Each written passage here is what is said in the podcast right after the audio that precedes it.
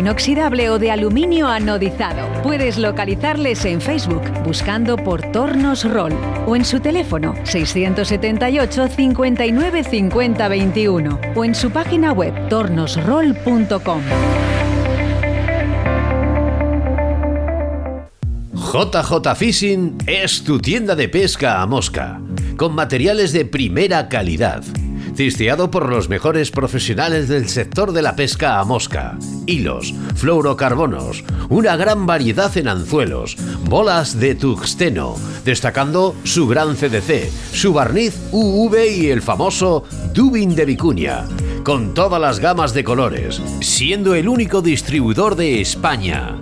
No dudes en visitarnos en nuestras redes sociales buscándonos por JJ Fishing en Facebook o Instagram o llamando al teléfono 622 59 27 48 y te atenderemos con un trato personalizado. JJ Fishing es tu tienda de pesca a mosca. Riverfly es tu tienda online de pesca a mosca de primerísima calidad con los mejores precios. Productos exclusivos de la marca Riverfly como anzuelos, dubin, hilos de fluorocarbono y de montaje, tungsteno y el mejor CDC del mercado. Si necesitas material de primera calidad, no dudes en teclear riverfly.com o en su Facebook Ricardo Vergaz Lozoya y en Riverfly Pesca a Mosca, Instagram Riverfly Pesca a Mosca o en su teléfono 653 92 70 49.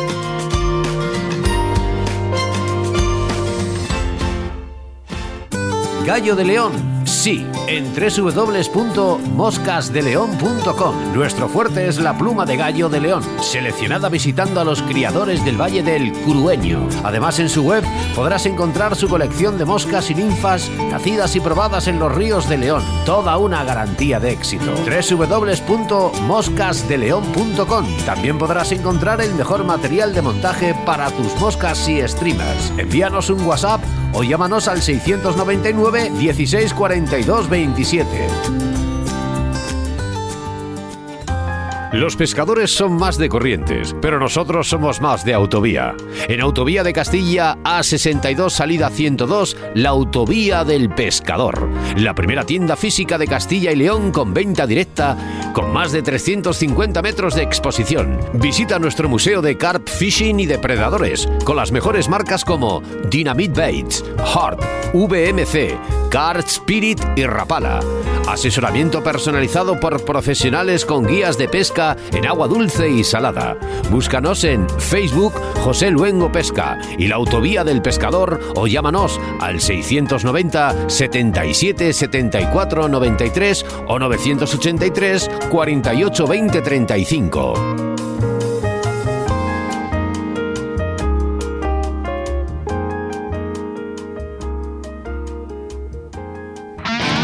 La marca más puntera de depredadores llega a todos los pescadores de la mano de Fox Raids, Striking y Salmo.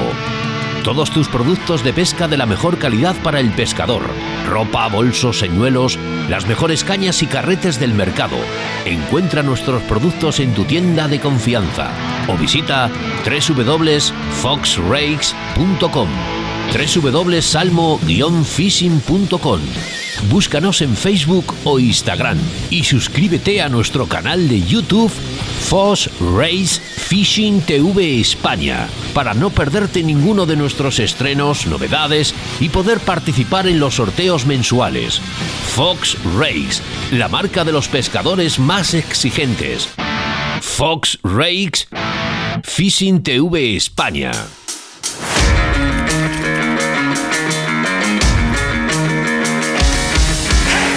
Aquí comienza Río de la Vida. En Radio 4G. Tu programa de pesca con Óscar Arratia y Sebastián Cuestas. Bienvenidos, bienvenidas a este jueves 15 de septiembre del año 2022. Son las 7 de la tarde y aquí da comienzo un programa más de Río de la Vida, programa 138 de esta cuarta temporada. Y es que estamos conectados con todas las pescadoras, pescadores de todo el planeta Tierra en nuestro Facebook, muy importante en el día de hoy. Así que gracias, gracias a todos.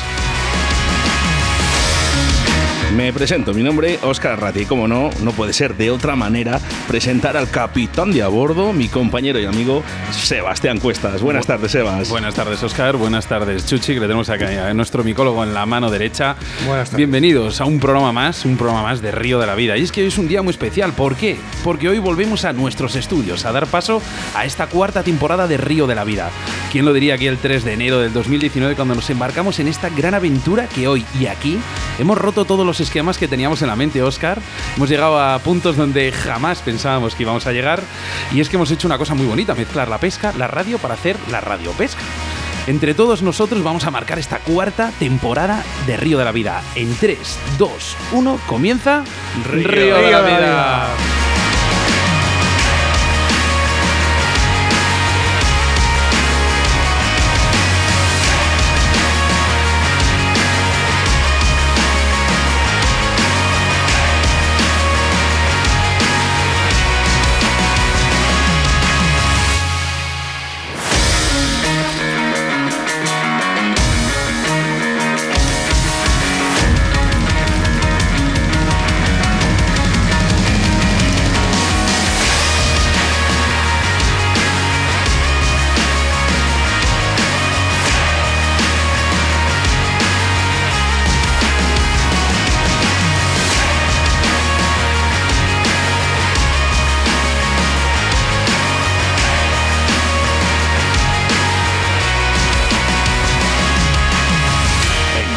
De la Vida, con Óscar Arratia y Sebastián Cuestas. La mayor variedad de productos de carp fishing con más de 3.000 referencias se llama Fox International. Búscanos en www.foxing.com y encuentra todos tus productos de pesca de la mejor calidad en la modalidad de carp fishing. Todo para el pescador. Ropa, bolsos, tackle, barcas, motores eléctricos, refugios, sacos, power bank, las mejores cañas y carretes del mercado. Siempre en tu tienda de confianza. Fox International con Carp Fishing en Facebook e Instagram. Y si no te quieres perder ningún estreno de los últimos documentales, novedades de productos y sorteos, no dudes en suscribirte en nuestro canal de YouTube, Fox Fishing TV España. Thank you.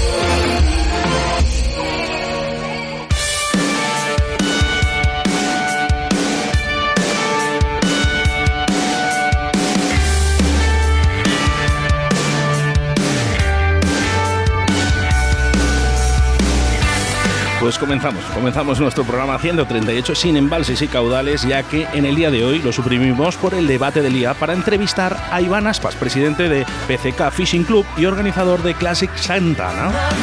Y es que ha sido todo un éxito en el año 2019. ¿eh? Y repiten, repiten este fin de semana en aguas del embalse de Santana, limítrofe con las provincias de Lérida y Huesca.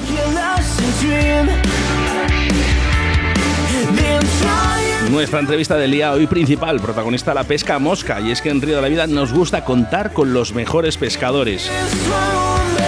Y si os digo Marcos Jauregui, Sebastián, ¿qué te parece? Me parece excelente. Pues quizás no lo ponéis cara, ¿eh? pero si os digo que es el gran montador de moscas Mikel Owen, pues sí, hasta mi tierra, ¿eh? Euskadi. Volamos telefónicamente para hablar sobre sus moscas y, como no, hacemos referencia a nuestro patrocinador del día de hoy, que es Torno Roll. A ti te gusta contar con los mejores pescadores y a mí me gusta contar con los mejores tornos. Y en este caso es que nuestros tornos roll no se desgastan, son una maravilla.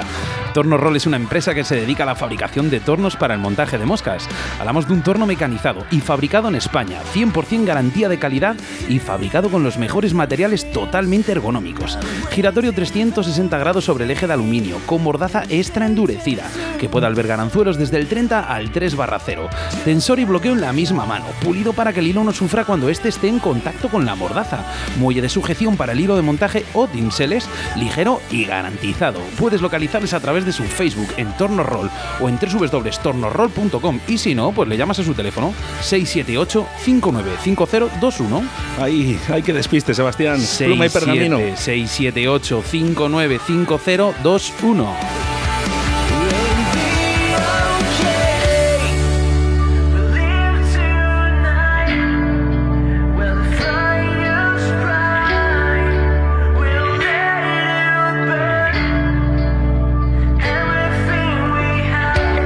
Nuestro segundo entrevistado, me quito el sombrero para poder entrevistar a mi maestro. Sí, sí, sí, a mi maestro. Después de más de tres años con este programa, por fin vamos a entrevistar a la persona que se sentó a mi vera para ponerme detrás del torno y que con mucha paciencia, con mucha además, me enseñó algunos de los montajes que hoy llevo al río. Pero hablaremos de ello, ¿eh? No, no, no, no vamos a hablar de eso. Vamos a hablar de que es un auténtico especialista, sobre todo con la pluma de gallo de león. Él se llama Arturo Molinero.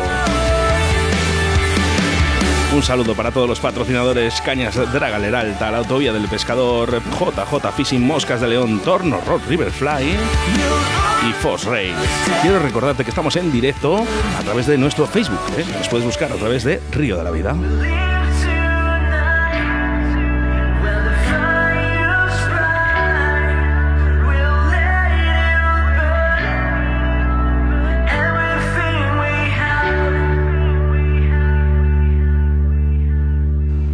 Síguenos a través de Facebook, Río de la Vida.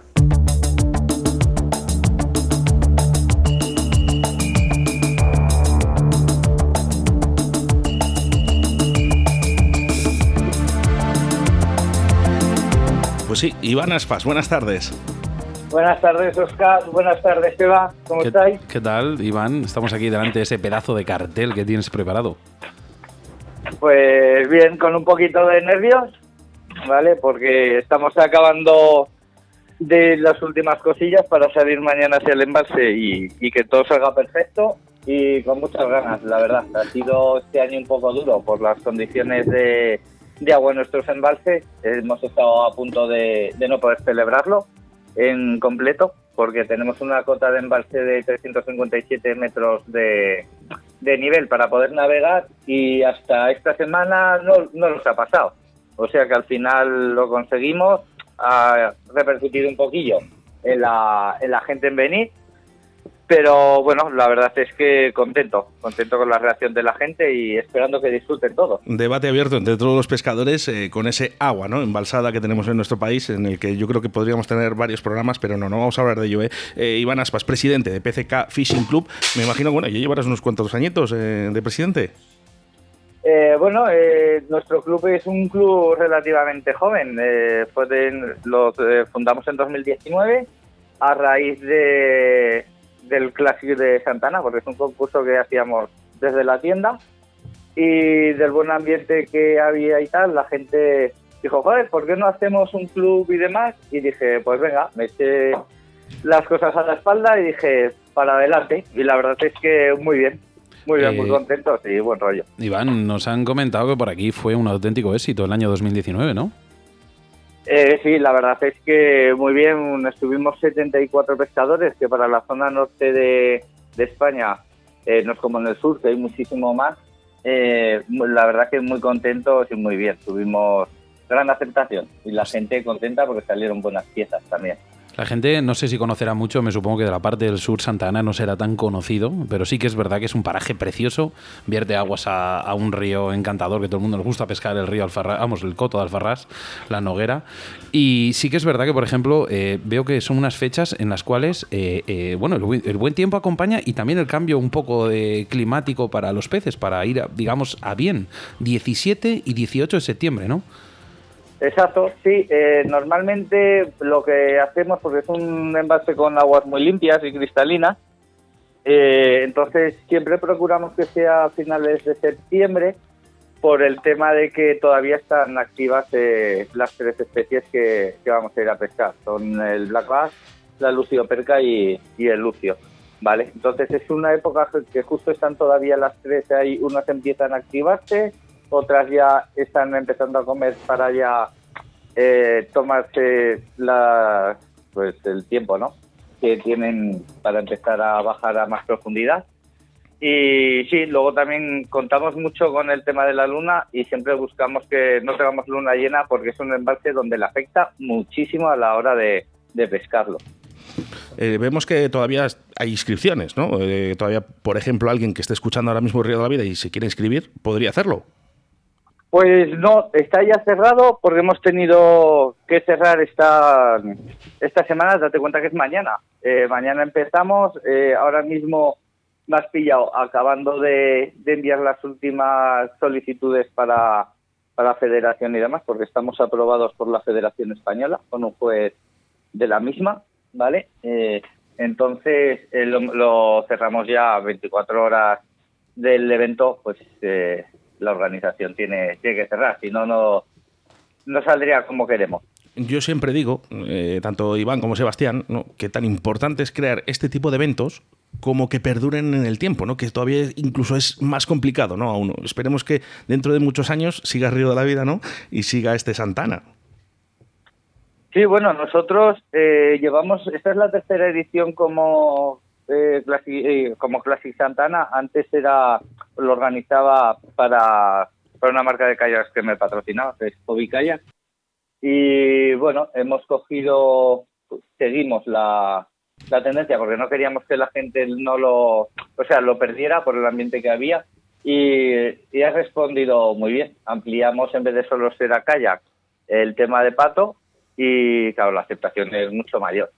Oye, hacemos una cosa, Sebastián. Para el próximo año, mm, no sé si podremos tener fechas disponibles para, para esas fechas. Lo intentaremos estar allí, eh, pero les podemos enviar unos polos para los ganadores. Hombre, pues también, sí, cómo no. ¿Y por qué, por qué no aquí apoyarnos un poco a través de Río de la Vida en este tipo de eventos que a, nosotros nos encanta y es más, de vez en cuando organizamos alguno y, la gente le encanta. Porque al final es una cosa, no sé, al final vosotros os apoya la Federación Española, pero sí que es verdad que muchas veces no es lo mismo ir directamente por la Federación que a través de un evento como estos que la verdad que quiero eh, recalcar eh, todo lo que incluye este evento. ¿No lo dices tú, Iván, o lo cuento yo?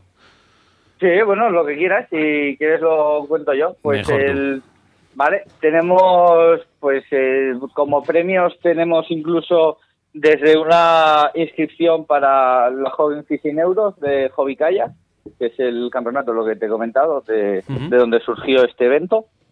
tenemos sondas, tenemos equipos, cañas que son una auténtica pasada hechas, hechas a mano por la gente de Invasion. Eh, Hart nos ha, nos ha proporcionado también otro equipo, Sakura, eh, carretes, señuelos para todo el mundo, eh, infinidad de cosas. Que no, me, no quiero tampoco nombrar a, a muchos porque nos pegaríamos mucho rato, ¿sabes? Y creo que lo importante es que se lo pase bien la gente eh, y, que, y que vengan a disfrutar. Y vosotros el próximo año espero que vengáis aquí. ¿eh? Sí, yo espero ir porque más que otra cosa, aparte de que hay eh, buenas setas por ahí, nos encanta mucho la micología, veo aquí que en la última línea que aparece en el cartel pone ruta senderista con guía de montaña. Esto, esto, no, esto no se ha visto nunca en un campeonato, ¿no? Sí, mira, eso lo hemos puesto, ¿vale? Para los acompañantes de... Porque siempre estamos, joder, la mujer no me deja, tal cual pues he dicho, venga, este año hemos contratado unos días de montaña con una ruta senderista para que si vienes con tu pareja, con tu acompañante, eh, mientras tú estás pescando, date cuenta que el sábado nos pegamos ocho horas y el domingo son siete horas dentro del agua, pues ese ¿Cuántos rato pescadores que no va te lo estarán agradeciendo? ese, ese detalle es pues que tengan algo que hacer y es un poquillo también pensar en, en eso como me ha pasado que, por desgracia, con la pareja, pues siempre está, joder, es que ah, hoy a un concurso, mañana otro, te vas para aquí, pues vente conmigo, vente conmigo, disfrutamos y disfrutamos juntos. No sé si el problema es cuando no les gusta o cuando les gusta más que a ti, porque a mí me pasa que le gusta más que a mí y es un problema. Ah, sobre todo si te da por el morro, ¿eh? También, ¿eh? Porque, también, también, ¿eh? Que siempre me dice, ¿cuándo vamos a pescar? Y todos los días, venga, vamos a pescar, vamos a pescar. Así que, bueno, en definitiva, bueno, pues algo nuevo, Sebastián, que a mí me parece muy bonito, ¿eh? que también haya ese tipo de actividades y, por supuesto, que mucha suerte para este fin de semana, ¿no? Que salgan, sobre todo, mucha cantidad de peces, ¿eh? muchas luciopercas, muchos lucios y muchas, muchos bases y seguro que va a ser todo un éxito, Iván. Mandarnos alguna foto, Iván. Muchas gracias. Eh, desde luego, lo vamos a intentar retransmitir, es una prueba ¿eh? que voy a hacer en el canal de Twitch, eh, fishing, eh, ¿cómo es? fishingspain.com. Es un canal que he hecho de, propio por si podemos retransmitirlo en directo. Eh, os pasaré el enlace para. Sí, pásamelo porque lo, metemos, lo, metemos, en la página nuestra de Facebook y en las redes y lo que hacemos es eso, que, pues, tener, que tengáis mucho más difusión. Vale, eh, yo creo que será, si, nos permite la cobertura, porque es un embalse del Pirineo que, con mucho cortado y demás, y no hay mucha cobertura en todos sitios, pero intentaremos hacerlo. Si no podemos, pues iremos poniendo reels y demás en la página de Facebook del, del campeonato. Y, y, eso, espero que lo sigáis y que os guste y que el año que viene vengáis a verlo y hacer el programa desde allí, si hace falta, ¿eh? Nada, nosotros encantados, ¿eh? Tenemos equipos portátiles además que, estamos estupendamente, ya estamos yendo a bastantes ferias y, ¿por qué no? Eh? Y por cierto, Iván, eh, sí que te voy a comentar que voy a saltar algo, eh, Sebastián, que para el próximo año, para la gala de pesca, van a estar eh, los eventos deportivos, ¿no? La gente que se preocupa, mejor por Iván, ¿no? Con este Santana, ¿no? Van a estar convocados para esa gala de premios de pesca a nivel nacional y ahí estaréis vosotros, Iván. Muy bien, pues una sorpresa y animo, animo a todo el mundo. Sin palabras. No, animo a todo el mundo, ¿no? A que bueno, pues eh, que se presente, ¿no? vamos a presentar un concurso, ¿no? Para que ellos, ¿no? Para que hagan cosas, actividades de pesca, ¿no? Y el próximo año estarán galardonados en esa gala. Muy bien, pues la verdad es que impresionante. Me gustaría, eh, si me permite, eh, comentaros. Eh, Sabéis que la pesca en kayak en España está surgiendo un poquito. Nosotros llevamos trabajando con ellos seis años, mm. ¿vale? Está surgiendo un poco. conseguimos que el año pasado en Agua Dulce la Federación hiciera un campeonato de España. Entonces, desde aquí, hacer un llamamiento a todos los pescadores de España de kayak de agua dulce que se pongan en contacto con sus federaciones para poder hacer un campeonato de España como nos merecemos.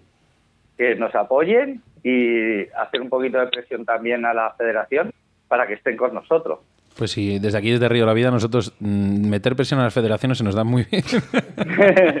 no, a ver, lo han hecho, el año pasado lo hicieron, eh, hubo un problema pues que eh, salió muy tarde y no pudo haber la gente que, que hubo, se hizo en, en Fallón en noviembre y bueno, se hizo, salió un equipo para el Mundial, que es en Portugal este año, y bueno, pues eh, vamos a intentar sacar las cosas adelante, que luego decimos que, joder, es que no hay concursos para, ni se hacen cosas, pues vamos a hacerle a la federación que nos haga caso y que vea que es una pesca que además en Europa eh, lleva mucho lleva mucho adelanto sobre, sobre lo que tenemos aquí en España.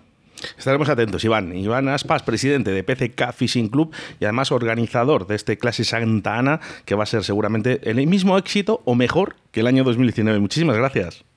Muchas gracias a vosotros, Oscar, Seba. Gracias, un abrazo. Nos vemos, un fuerte abrazo. Escuchas Radio de la Vida con Óscar Arratia y Sebastián Cuestas. La marca más puntera de depredadores llega a todos los pescadores de la mano de Fox Raids, Striking y Salmo. Todos tus productos de pesca de la mejor calidad para el pescador. Ropa, bolsos, señuelos, las mejores cañas y carretes del mercado.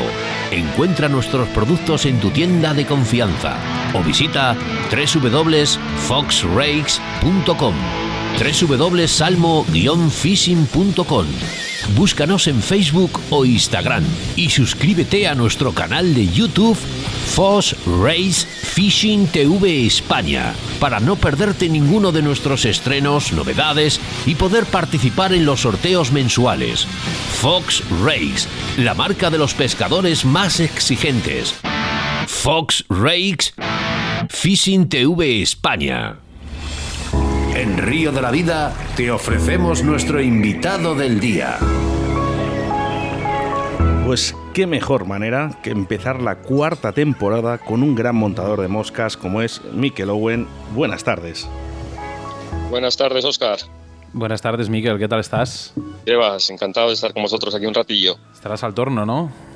Ahí estamos, eh, preparando alguna cosilla, sí. Bueno, eso es importante y por cierto, eh, encantado de, de haberte saludado además en persona, que, que lo hemos podido hacer y, y- y me ha gustado. Lo mismo, la verdad. Bueno, pues eh, comenzamos porque los pescadores de mosca somos muy dados a montar nuestras propias moscas, pero nos gustaría que nos cuentes un poquito cuál es ese momento que te decides eh, con el montaje.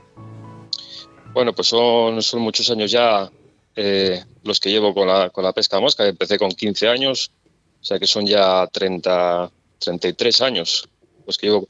Entonces, sobre los cinco años después de empezar, eh, me regalaron mis hermanas un, un kit de estos baratillos que vendían cuando aquello y, y me animé a empezar a probar con las primeras imitaciones, con, con las primeras malas imitaciones. Oye, ¿la guardas alguna?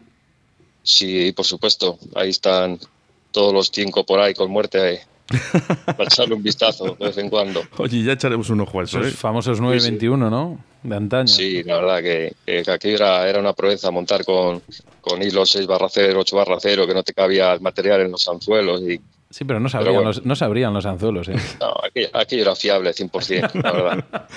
Bueno, en la actualidad además eh, yo- existen muchísimos medios ¿no? para poder aprender eh, el montaje, ¿no? Eh, sobre todo internet, ¿no? que, que realmente nos metemos ¿no? y prácticamente todo el mundo intenta enseñar algo, ¿no? o intentar enseñar. eh, pero antes recuerdo yo que solo teníamos algún libro. ¿Has sido tú autodidacta o has leído bien estos libros?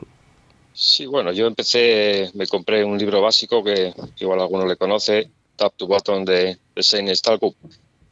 Y, luego tirando mucho de, de Danica, intentando imitar eh, pues el montaje de la semana y, y autodidacta, vamos, eh, sin seguir ningún tipo de, curso ni nada. Luego ya cuando apareció Internet y, se nos abrió el, mundo de los vídeos, pues ver y ver vídeos.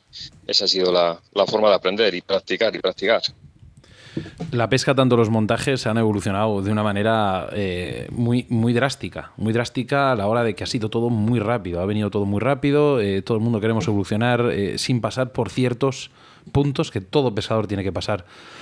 ¿Crees que nos hemos olvidado un poquito de, ese, digamos, de ese, mm, empiece clásico de la, de la pesca? Que todo el mundo tenemos que pasar un poco por la mosca y tal. No todo el mundo quiere ya efectividad. Ir al río y sacar peces. Eh, sí, la verdad que a nosotros, los que empezamos de, de cero y con, con, pocas facilidades, nos costó un poco más ¿no? el, hacernos a ello. Ahora, ahora lo tenemos todo al alcance de la mano, o sea, eh, materiales para, para todo tipo de pues, principiantes, expertos. Eh, entonces, yo no sé, lo que hace eh, que la gente igual se, se, se aficione más rápido. A nosotros igual, eh, mucha gente igual se quedó por el camino, eh, porque yo creo que era como más complicado el, el, el hacerse eso, a, a triunfar en el río. Entonces ahora yo lo veo como más fácil todo. Sí, entonces valoras positivamente esta evolución en los Sí, montajes. sí, o sea, eh, totalmente. De- de hecho, la gente se está animando pues a montar porque a montar y a pescar, las dos cosas, porque yo creo que lo tenemos todo eh, quitando la carencia de peces que, vamos, que antes teníamos, eh, pues, pues, pues, pues, la, la grandeza de tener los ríos llenos de peces es más difícil, pero el tema de, de iniciarse lo veo más fácil. O sea que, por supuesto que lo veo interesante. Mira, por aquí tenemos a, a Jorge Oliveras, eh, de Tornos Roll, además, y nos dice, demasiados CDC se nos salen los ojos, ¿no? Eh, que prácticamente me quita la siguiente pregunta, ¿no? Porque debate entre muchos de los montadores. Pluma de gallo, CDC, combinamos, ¿qué hacemos? Yo, desde luego, gallo sin dudarlo. Eh, el CDC ha sido un boom, eh, está muy bien, es muy fácil de trabajar, muy pero pero la sutileza y la finura del, del gallo, vamos, no la cambio por nada. Luego ya, pues, pues eso, para la gente que empieza, va, el, C- el CDC es el, el material estrella. Es que es muy fácil de manejar. Eso, eso es lo que, lo que estamos viendo, vamos, o sea que, que es así. Sobre todo mm, a mí me gusta mucho pues eh, pecar ¿no? entre nuestros niños y la gente que empieza y, sé que escucha nuestros programas intentando ¿no? aprender sobre todo de maestros como vosotros. ¿no? Eh, cuéntanos un poquito eh, para los que empiezan y los que tengan esas dudas sobre estos dos materiales, cuáles son las diferencias, los pros y los contras que puedan tener.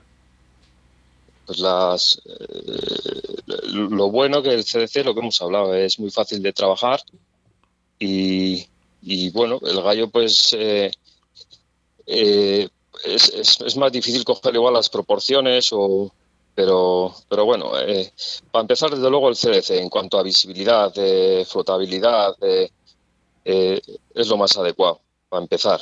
Ahora luego ya cuando vas mejorando el CDC para mí es un material perfectamente combinable con, con otros muchos materiales. De hecho yo lo hago lo mezclo con, con corzo con gallo con pero siempre en la justa medida yo para mi gusto se, abusa mucho del CDC, pero claro, esto ya va a gusto de cada uno. Cuando dices que abusas del CDC, eh, yo veo a ciertos montadores, hay montadores que ponen muchísimo CDC en las alas, ¿no? Y a lo mejor no es necesario tanto. ¿Tú qué opinas sobre esto? Pues, pues es a lo que te voy. Yo en una, en una mosca del 20 eh, no se me ocurre meter más de una pluma de CDC, por ejemplo. Me parece una... Pero, pero claro, eso va es que a gusto de cada uno. Eh, yo pico de, muy poco material en las moscas. De hecho, algunos compañeros eh, no quieren pescar con mis moscas porque no se ven. Pero busque una mosca de, un 20, meterle dos o tres plumas de CDC me parece, me parece excesivo. Yo soy de tu teoría, Michael. Sí. O sea, yo lo tengo comprobado. Eh, mi teoría es que cuanto menos material lleve, lleve una mosca, más pesca, en mi experiencia. Luego cada uno tiene sus, sus manías, está claro. Sí, yo, yo también comparto tu opinión, pero por ejemplo, depende de la mosca, ¿no? Por ejemplo, los tricópteros, eh, yo soy tradicional, me gusta la pluma de gallo. Y a la hora de, cuando coges una trucha, se llena de baba, coges una, una mosca que tiene muy poca pluma, esa mosca queda ya destrozada cuando has cogido una trucha. Sin embargo, si llevas una pluma de gallo, la soplas un poquito, la das un poco de silicona y estás funcionando otra vez. Eh, es la, la, ventaja y la desventaja que tiene. No sé si compartes esa opinión conmigo. Sí, sí. Luego eh, también eh, depende de los escenarios que pesques. gente que, que, pesque aguas más movidas, más tablas más lentas. yo soy de pescar mucho aguas más paradas. Entonces, el, el, gallo me va fenomenal, desde luego. Sí, claro, evidentemente en las aguas paradas, pues bueno, la, la poca pluma, el culo de pato, pues pues tiene ahí una, una actividad que, que, funciona bien, ¿no? Que poca pluma y demás, es más natural, no sobrecargado y bueno, pero, pero vamos, el gallo de león para mí es una, una cosa que no, que no debe de, no debemos de prescindir, que debe de seguir funcionando y bueno, sobre todo sobre todo en los tricópteros, ¿no? Y, y, en algunos cercos de algunas efemeras y nada más, ¿no? Yo creo que creo sin duda alguna, sin duda alguna. Michael, Visualizamos en tus redes sociales eh, muchos modelos de moscas, eh, sobre todo una destreza increíble en tus manos, en tu forma de montar. Toda esta cantidad de, moscas las llevas contigo en las cajas eh, a la hora de pescar o, seleccionas moscas por ríos y días? A ver, aunque parezcan muchas, por desgracia no tengo mucho tiempo para montar. siempre monto más que nada pues planeando salidas de pesca, ¿no? Y casi todas las que monto es con, con intención de las, de, las que voy a usar, eh, o sea, inmediatamente. Eh, todas las que monto las uso. Si es verdad que eh, llevo cajas pequeñas de moscas y, y, suelen marchar llenas y vienen vacías, porque por el camino siempre se quedan, pues eso, en cajas de amigos o, pero ya te digo que, todo lo que monto lo uso. Le pasa lo mismo a Sebas, las lleva llenas y, al final viene con las cajas vacías porque se las da a los buenos amigos como yo. O mi padrino, o mi padre, o al final, o bueno, Julio, Chuchi, que le tengo que hablar. Eh, es que estoy, últimamente estoy muy vago yo con el torno. Michael, o Miquel, ¿cómo quieres que te llame? Miquel, Miquel. Miquel, vale. Yo te lo digo porque tengo un amigo que se llama Miquel y le llamo Michael, entonces estoy en un debate. Eh, al final, estas preguntas a mí me, me, me encanta, me encanta soltarlas porque soltamos un poquillo, eh, digamos, esa mosca preferida de cada pescador. ¿Cuál es la tuya? Háblanos un poquillo. Olvidémonos de las ninfas, hablamos de moscas. Esa mosca que, digamos que cuando ves una trucha comer y no te has fijado lo que está eclosionando, ¿qué le pones siempre? Pues la verdad que no hay, no hay mucho secreto. Yo, mi, mi mosca estrella es una, un vetido montado en el 20 o 18, depende, eh, en krill natural. Krill natural y, y con gallo. O sea, es, con, con, esa mosca me podría pasar toda la temporada. No quiere decir que sea efectiva toda la temporada, pero te resuelve gran parte de la temporada. Sabes que habrá muchos de nuestros pescadores que escuchen el programa, si no lo están haciendo ahora en directo, lo harán en el podcast, que con pluma y pergamino apuntarán todo lo que estás diciendo, Miquel. Bueno, pues la verdad que pocos secretos hay en esto de ya de, de, de la pesca mosca y el montaje. Luego está el gusto de cada uno y, y, la interpretación de cada uno, pero, pero secretos yo creo que pocos. ¿Disfrutas enseñando? Eh, sí, por supuesto. Por supuesto, compartiendo y enseñando. Es bonito, final, ¿no? Es sí. bonito. Y, y, yo creo que ha habido un cambio, ¿no? Entre los pescadores y los montadores, ¿no? En estos secretitos, ¿no? Que teníamos antes, que siguen habiendo, ¿eh? Que por supuesto lo estoy convencido de ello, ¿no? Que cada uno tenemos nuestro sitio, nuestra mosca y tal. Pero eh, con el, la pesca sin muerte, por ejemplo, en Castilla y León, eh, ha cambiado todo mucho. Y ya podemos decir más cosas. Eh, sí, a, a, siempre va a haber un poco de, de secretismo, eh, no sé, igual la vieja escuela. Pero lo que dices tú, las nuevas generaciones yo creo que estamos mucho más abiertos, o sea, tanto a, a enseñar como, como a aprender de los demás. O sea, nunca dejas de aprender. Por aquí andaba, eh, por nuestro Facebook, eh, eh, a ver si busco, busco, busco. Estaba Tasio y Paco Redondo, no sé si los conoces. Sí, bueno, de, de las redes. Sí. sí. bueno, pues son grandes montadores también de moscas. Y bueno, pues ellos, eh, bueno, hacen un poquito esa imaginación ¿no? de cada montador, porque cualquier material eh, que ellos ven lo pueden adaptar a una mosca, ¿no? Eh, háblanos un poquito de estos materiales, si tú también eres, eh, te adaptas a ellos. Eh, sí, o, o, sea, todo lo que todo lo que se vende, o sea, todo vale. Yo soy partidario de siempre tirar de, de, material natural, o sea, para mí las moscas naturales eh, les da una grandeza. Eh, pero bueno, eh, te, puedo contar algún caso como, como por ejemplo, eh, la misma Caenis que monto yo, la monto con un material que no te lo puedes ni imaginar, o sea, con seda dental. Entonces todo, todo se puede llegar a, fíjate, a usar. Fíjate. Esa no se te romperá, ¿eh? No, no, no, no, no es, la verdad. no es descabellado porque No, no. es enceradita. No, y que le limpia, y... la, le limpia la boca a la trucha también. es todo, eh, dos en uno, ¿eh? No, no, y... Tiene, tiene, tiene lo suyo. Oye, pues me surge la, la idea. ¿eh? Voy a, vamos a preguntar un poquito aquí en las redes sociales, ¿eh? a través de nuestro Facebook, quién, por ejemplo, no ha usado la malla de la naranja o de limón.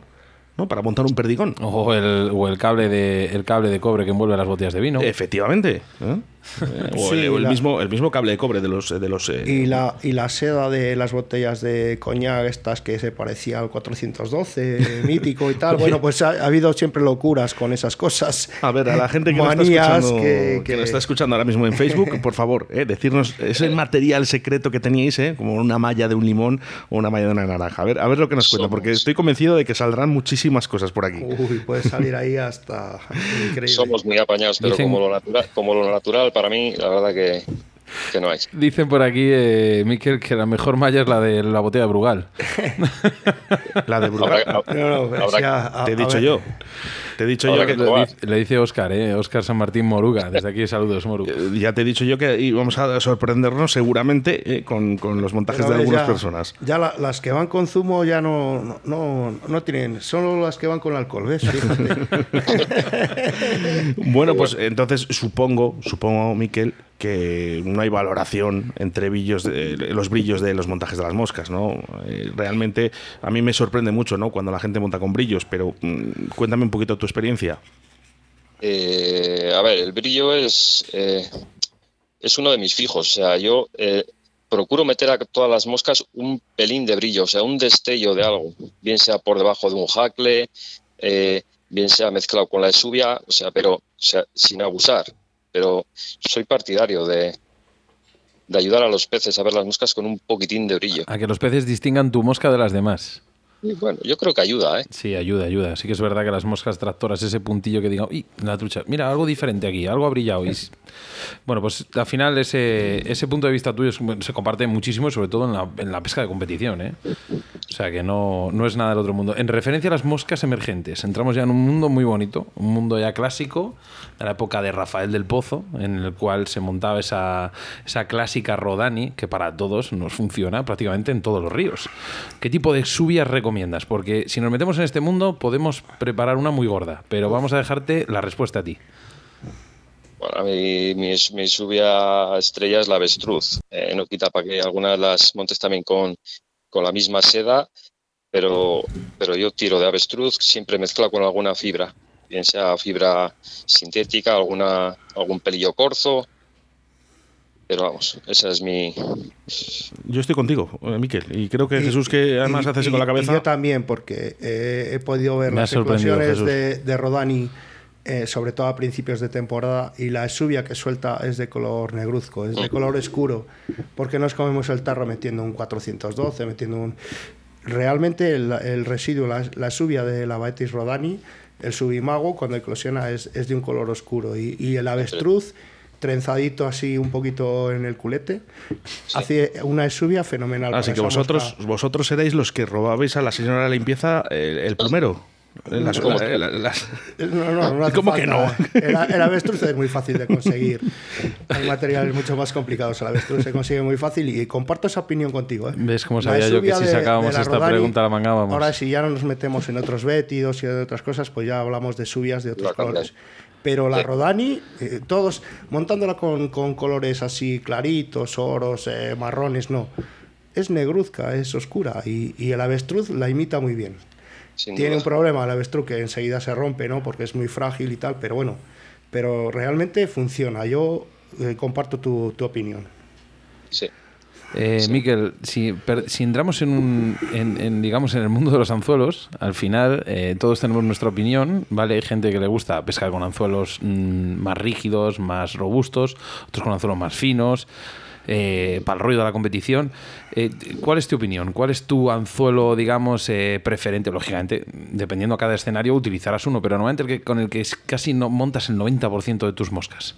¿Qué tipo de anzuelo es? Si te quieres meter en marcas, no hay ningún problema, ¿eh? A ver, yo siempre me tiro al, siempre me tiro al curvo. Si tendría que elegir un, un anzuelo para montar la gran mayoría de, mis moscas sería el curvo. Eh, puede ser eh, el Tienco 2487, algo, algo similar. Lo que sí me tiro ya es a anzuelos, anzuelos eh, no reforzados, vamos, que te den fiabilidad. Ahora mismo estoy trabajando con, bueno, trabajando no, colaborando con la marca Fly Creek, que son todos anzuelos con una, con una gama amplia para todo tipo de montajes. Y vamos, yo eh, personalmente para, para mis salidas de pesca, que son pocas, eh, voy a anzuelo seguro. Tanto hilo como anzuelo, ahí no me la, no me la juego. Vamos a hacer un poquito de referencia a los mensajes que nos están llegando en Facebook, eh, Sebastián. Por ejemplo, aquí Ricardo Sánchez Cortázar dice: trozo de cinta de música de las antiguas para los ecos de Alar. Me, estupendo, me encanta la idea, Ricardo. De hecho, lo voy a probar. Eh, Ana Belén Álvarez eh, dice: La mejor malla, la del Terry, eh, aparte de las naranjas. Al final sale el alcohol. Mira, decía por aquí. Dime, Miquel, perdona. Dime. Sí, sí, que se va ampliando la gama de las mallas. Sí, vale. no, mira, me, me, ha encantado esto, ¿eh? Mira, decía: los postes del parachut con cinta de los camiones. O sea, cuidado, ¿eh? Hemos abierto una veda bastante seria. Habrá que guardar este chat para... Sí, sí, este va a quedar para el recuerdo. Mira, desde Colombia, Hernando. Dice, he utilizado el cable de cobre de pequeños eh, parlantes, de lana de la que usa mi mamá para tejer eh, suéter y papel brillante que usan para empacar regalos. Eh, Tasio, por aquí, ¿le puedes leer? Sebas, sí, que no me una llega? de mis mejores moscas, una mosca amarilla en un 18. La montaba con un cordón de zapato. No había hilo, en, no había hilo que lo igualara, al menos para mí. ¿Ves? Tasio, Tasio es de los, de los importantes, ¿eh? Tasio es un grande montador, ¿eh? es un gran montador. Tasio y Paco, dos grandes montadores. Os voy a contar una cosa que yo utilizaba y me funcionaba bastante bien para hacer las alas de los, de los vétidos, eh, ¿os acordáis de la tela asfáltica, esta de los tejados, sí, que sí, venía sí. la brea recubierta con un plástico, con un plástico que era... Era translúcido casi. Translúcido, la ala en perfección, el subimago, ¿no? Eh, oscurito así. Y yo montaba los, la, las moscas con esas alas, había que, no había que dejarlas con mucho material porque si no petardeaban al, al, lanzarlas, petardeaban pero eh, la imitación era acojonante. Eh, lo dejé de hacer, bueno, pues no sé por qué, pero, pero créeme que me funcionaron me está esas sorprendiendo. Chuchi, me está sorprendiendo. Sí, sí, sí. El plástico de la, del recubrimiento de la tela asfáltica de, de, los tejados, que era un plástico muy finito y lo utilizabas así como para hacer las alas y quedaban, quedaban, además, es que la opacidad que tenía eh, eh, era perfecta, era, era una maravilla. Lo que pasa que, claro, cuando hacías moscas un poquito más grandes, te pasabas, cuando ibas a lanzar sonaba, prrr, petardeaba en, en el aire, porque, claro, era un material muy... eh, Muy rígido. a- exactamente. Incluso aterrizaba al hilo, pero pues, bueno, si lo hacías bien, eh, si metías la proporción justa, funcionaba. Owen, sobre los tornos, yo creo que parte importante para un montador. Yo, para mí, eh, desde que he cambiado eh, a torno roll, la verdad que eh, monto más rápido, monto mucho mejor y mucho más cómodo. No sé qué torno tendrás tú. Pues comparto, comparto contigo. La última adquisición fue el Roll, el, el Inox, y la verdad que, que es una maravilla. Es cómodo, rápido. Lo decimos, lo decimos todos los programas, es patrocinador nuestro, nos patrocina además, eh, yo llevo mi torno a todas las partes, ¿no? Para que la gente, eh, siempre que nos veáis, eh, Río a la Vida, en cualquier feria o lo que sea, preguntar, preguntar por el torno porque nosotros le llevamos a mano por si hay alguien que le quiera visualizar, que le puede tocar y le puede, bueno, pues ver y nosotros le ponemos en contacto con, con Jorge. Para que, para que tenga duda, acierto seguro, desde luego. Recomendable, 100%. Miguel, un lance, un momento en tu vida de pescador, como pescador, que haya quedado grabado en, el, en, en tu recuerdo. Esa trucha o ese lance que digas, qué pena que, o sí que al final salió todo bien, o me caí.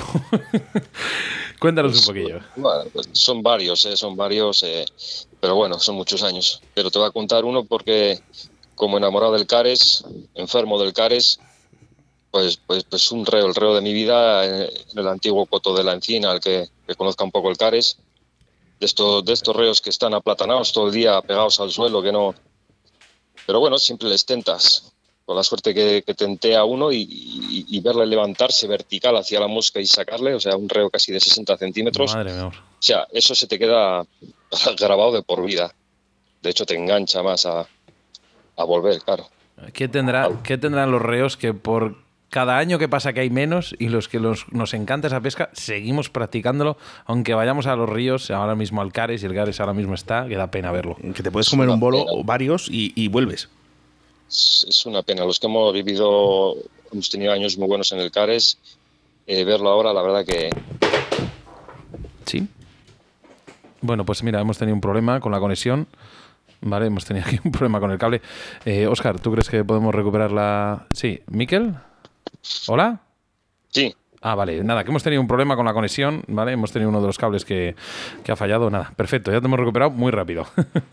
Comentabas, que digo que, estabas diciendo que los que al final, los que hemos pisado estos ríos y, y sobre todo este tipo de pez, cuéntanos. sí, que no te das por vencido. O sea, sabiendo que está en total declive, pues vuelves, vuelves siempre con...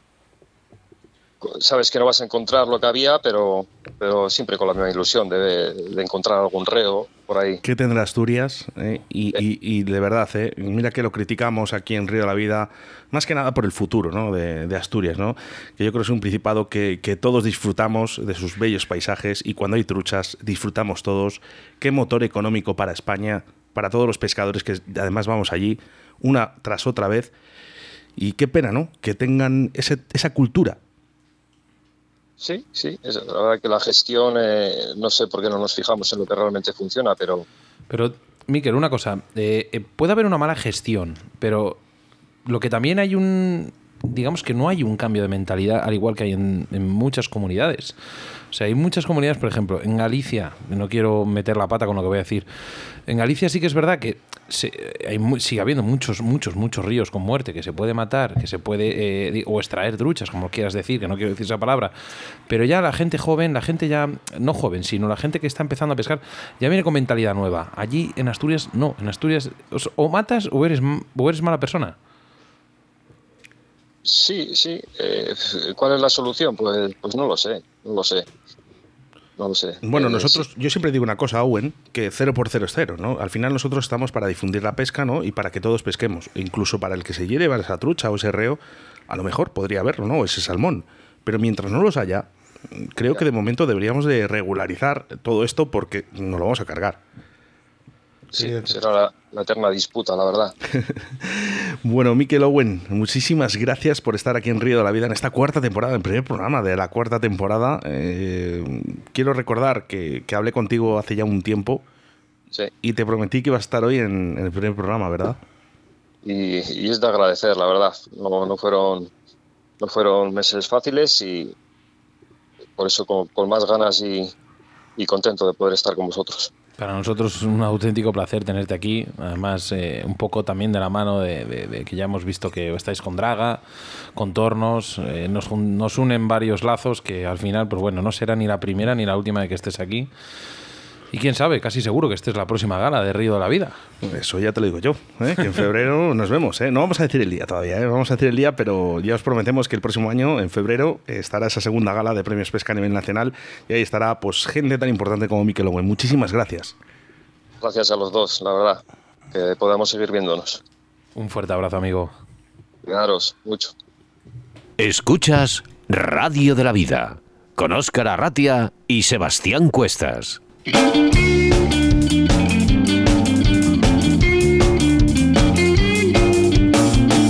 Bueno, pues no tenemos ese WhatsApp que le vamos a poner. ¿eh? Vamos a poner un nuevo WhatsApp. ¿eh? Ya sabéis que a través de Radio 4G no hemos podido ahora mismo tener ese WhatsApp, pero le tendremos, le tendremos. ¿eh? De verdad que os vamos a poner un número de WhatsApp, pero mensajes, por ejemplo, a través de nuestro Facebook. Venga, ir vamos a saludar a la gente. Mira, por ejemplo, aquí acaba de entrar ahora mismo Óscar Gutiérrez Gómez, ese Miquel. Bueno, pues un saludo para Óscar. Sí, mira, por aquí nuestro gran amigo de Albacete, Manuel Santiago, decía cómo se echaba de menos. Buenas tardes a todos. Manuel Garrido, cómo no, nuestro gran oyente de Linares, Manor, el de Linares, como decimos todos, nuestro doctor, doctor Minayo. ¿Qué tal estás? ¿Cómo estás, amigo? Mira, te, echamos de menos, ¿eh? Pero creo que Tordesillas manda mucho, ¿eh? Están en fiestas. Un saludo para Tordesillas, hombre. Toro de la Vega, hombre. Raquel Tejedor, qué, qué, momento aquel día que te encontré en el río, la verdad que me sorprendió muchísimo. Un fuerte abrazo desde aquí. Nuestro amigo de batallas, de bares, de, del fútbol del Real Valladolid, Sabino Hernández. Buenas tardes, Xavi, ¿qué tal estás? Oscar Moruga decía, bueno, ya no recordaba lo del lugar.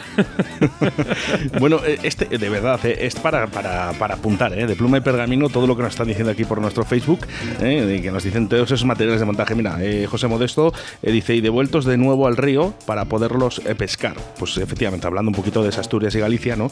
En referencia a Castilla y León, con esa pesca sin muerte. Ojo, que cero por cero es cero y que aquí no decimos que no se mate, sino simplemente estamos diciendo que hay que regularizar y que cero por cero es cero y que yo quiero disfrutar devolviendo los peces y que cuando haya muchos, a lo mejor podemos llevarnos a alguna casa. Pero de momento, yo no me voy a llevar ninguno. Yo empezaría por cambiar la, mentalidad antes que empezar a cambiar las leyes.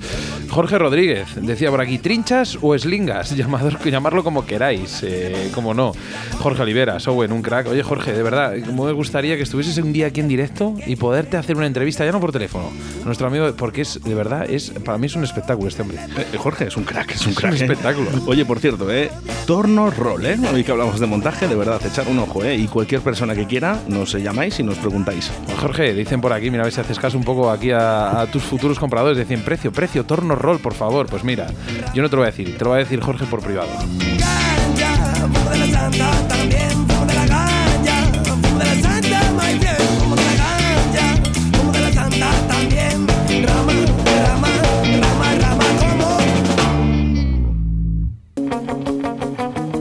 Río de la Vida, con Óscar Arratia.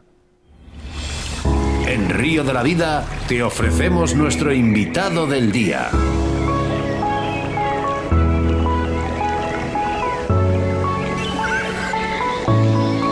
Y es que hoy hablamos de montaje de moscas y sin duda nuestro segundo entrevistado es de León y uno de los mejores montadores de moscas de nuestro país. Buenas tardes, Arturo Molinero. Eh, buenas tardes, Óscar. Buenas tardes, ¿qué tal estás, Molly? Pues mira, bien, bien. Me pillas haciendo moscas, pero bien, bien, bien. gracias, eh, gracias, que seguro que son para mí. Seguro, seguro. Buenas tardes, Molly. Sabes quién soy, ¿no? Sabe quién, sé quién eres de sobra. Vale, pues está bien. Un saludo, un saludo muy grande. Bueno, pues si veis eh, que tengo una relación mm, más cercana con Arturo y que le llamo Molly, es porque también es un buen amigo mío y como he dicho al principio del programa, pues bueno, pues la persona ¿no? que estuvo a mi vera eh, montando mis primeras moscas y es de agradecer. Y además es que eres un veterano montador de moscas. Dime un poquito... Pues ya te consideras veterano también, ¿eh? No, que va, que va, que vosotros... Oye, ¿qué tal, ¿qué tal es como alumno, Oscar, Molly? Oscar es muy buen alumno, te lo juro por Dios que muy buen alumno. Vale. Bueno, ya unas cuantas cervezas eh, nos cayeron aquí en eh, casa. Pero a distancia, ¿eh? A distancia.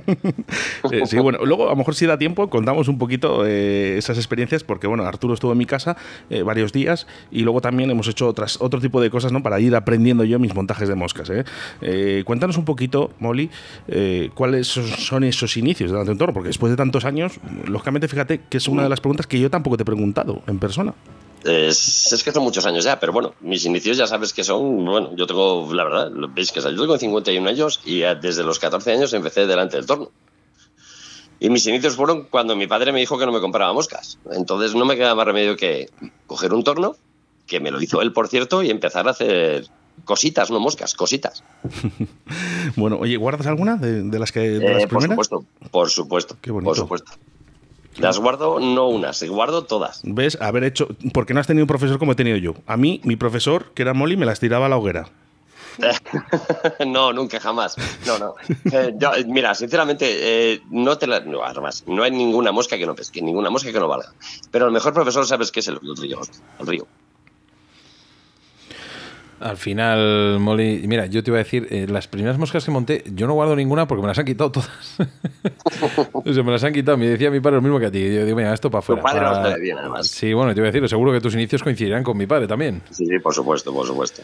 Llegas, llegas de una cuna, por eso, por eso mencionaba ahora a mi padre, llegas de una cuna de grandes pescadores, sobre todo leoneses, tú como leonés, eh, y tenéis ahí, digamos, un pilar muy grande, se llama la pluma de gallo de león. Hoy al final lo tenemos en boca de todo el mundo no queremos que se pierda este material y cómo no, no queremos que al final diga, a mí esta pregunta no me gusta, Molly, de verdad. ¿O CDC o pluma de gallo león? No, no, no, no. Vamos a hablar de la pluma de gallo león. El CDC es un material al igual que es la pluma. Cuéntanos un poquito. A ver, no voy a descartar ni una ni otra, y sabes, ni el gallo americano, pero, y te lo hizo un pescador hace muchos años, yo sigo con la mosca de león. Con la, o sea, con la pluma de león, perdón. Eso no se puede perder porque, mm, a ver, eh, la gente que ha montado moscas, que monta moscas y que no ha montado y que las tiene que probar, eh, la calidad de esa pluma, eh, las posibilidades, las prestaciones de esa pluma no la vas a encontrar en ningún sitio. Y vale, ahora trabajamos con muchos hilos finos, todo, la gente rehuye esas plumas, pero hay ahora muchísimas formas de montar una mosca con esas plumas y seguir utilizándolas. Si todo el mundo tenemos eh, miedo a, montar o tienen miedo a montar de, con la pluma de gallo león por el famoso rizo, rizo que hace el hilo. Yo creo que no tiene nada que ver la pluma, lo que tiene que ver es el montaje. Efectivamente, efectivamente. O sea, no hay ahora mismo ningún material, ningún material que no lo puedas usar, o sea, utilizar montándolo como Dios manda para que no rice. O sea, se puede usar todo, Sebas, todo, todo. Háblanos de otro tipo de plumas, Molly. Eh, hay que usarlo todo con, claro, eh, si usamos hilos finos con cabeza, pues usarlo de una manera, menos pluma, menos cantidad, eh, montada de una manera, inverso. O sea, hay mil formas de montarlo, pero no dejar de usar la pluma de león porque, escucharme sinceramente, no habrá pluma en el mundo como esa. Algo tiene en especial esa pluma, porque hay otro tipo de plumas en España, en el mundo, que por lo que sea no son iguales que esas. Háblanos de esa diferencia. ¿Por qué la pluma pues, de león? ¿Por qué? A ver, la pluma de león tiene, aparte de su brillo peculiar, que es un brillo peculiar tanto por una cara como en otra, tiene la textura, la, lo blanda que es la pluma, lo, suave que es la pluma, los, el color, los colores, los colores, el moteado, que no lo encuentras en ninguna pluma. Es que en las plumas de león encuentras eh, muchísima variedad para imitar cualquier, cualquier insecto, cualquier cosa, cualquier bicho ahora mismo terrestre lo encuentras con todas las plumas de león. Ah, montándolo de una manera o de otra, pero es que tiene mil posibilidades, mil posibilidades. Y flotabilidad inmensa. Comparto eso. Sí, sí, sobre todo en los tricópteros, por ejemplo, porque claro, por ejemplo, los pardos, ¿no? Tienen ese moteado que imita las alas en, en reposo en un tricóptero y si te vas a, a parar a montar moscas ahogadas, por ejemplo, pues en las efémeras pues tienes ese moteado que imita a, las alas ¿no? de una manera bastante, bastante fiel a lo que es el insecto natural. La pluma de león, la pluma de león es, inigualable. inigualable. Eh, por ejemplo, el problema del rizo, ¿no? que estábamos hablando, ¿no? cuando tú sobrecargas una mosca, eh, el problema del rizo va más en el jacle. ¿no?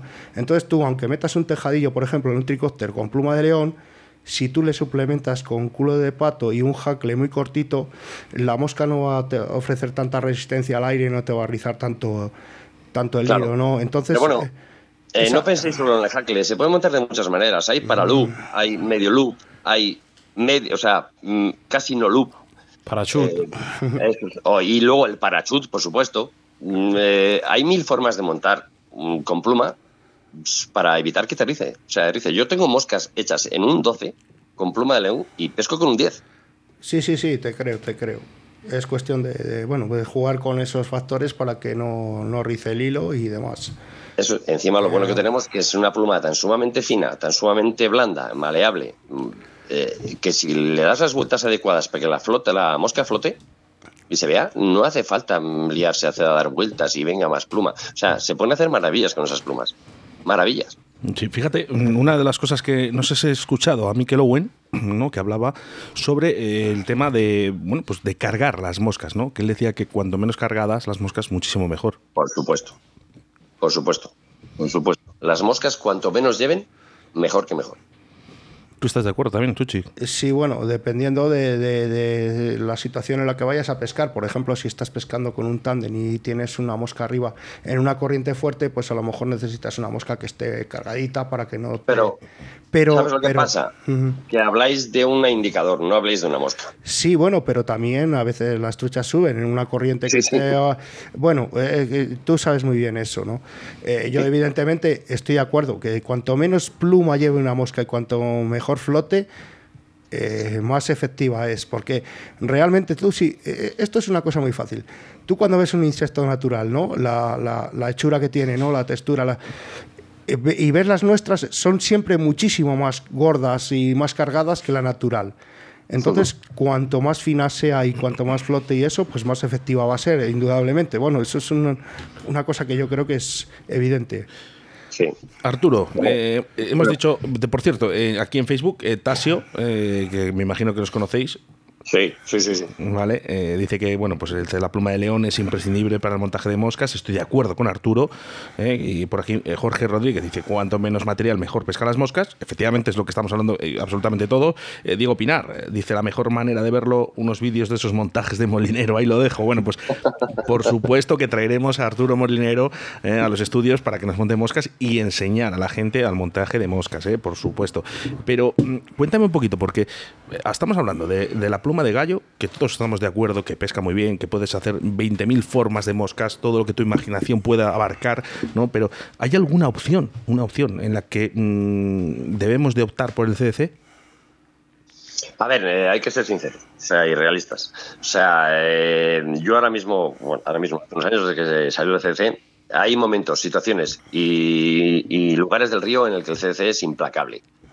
¿Por qué? Porque es un material que no absorbe nada, nada, nada el agua. Y para momentos como en aguas paraítas y todo, eh, la posada y la presentación es espectacular.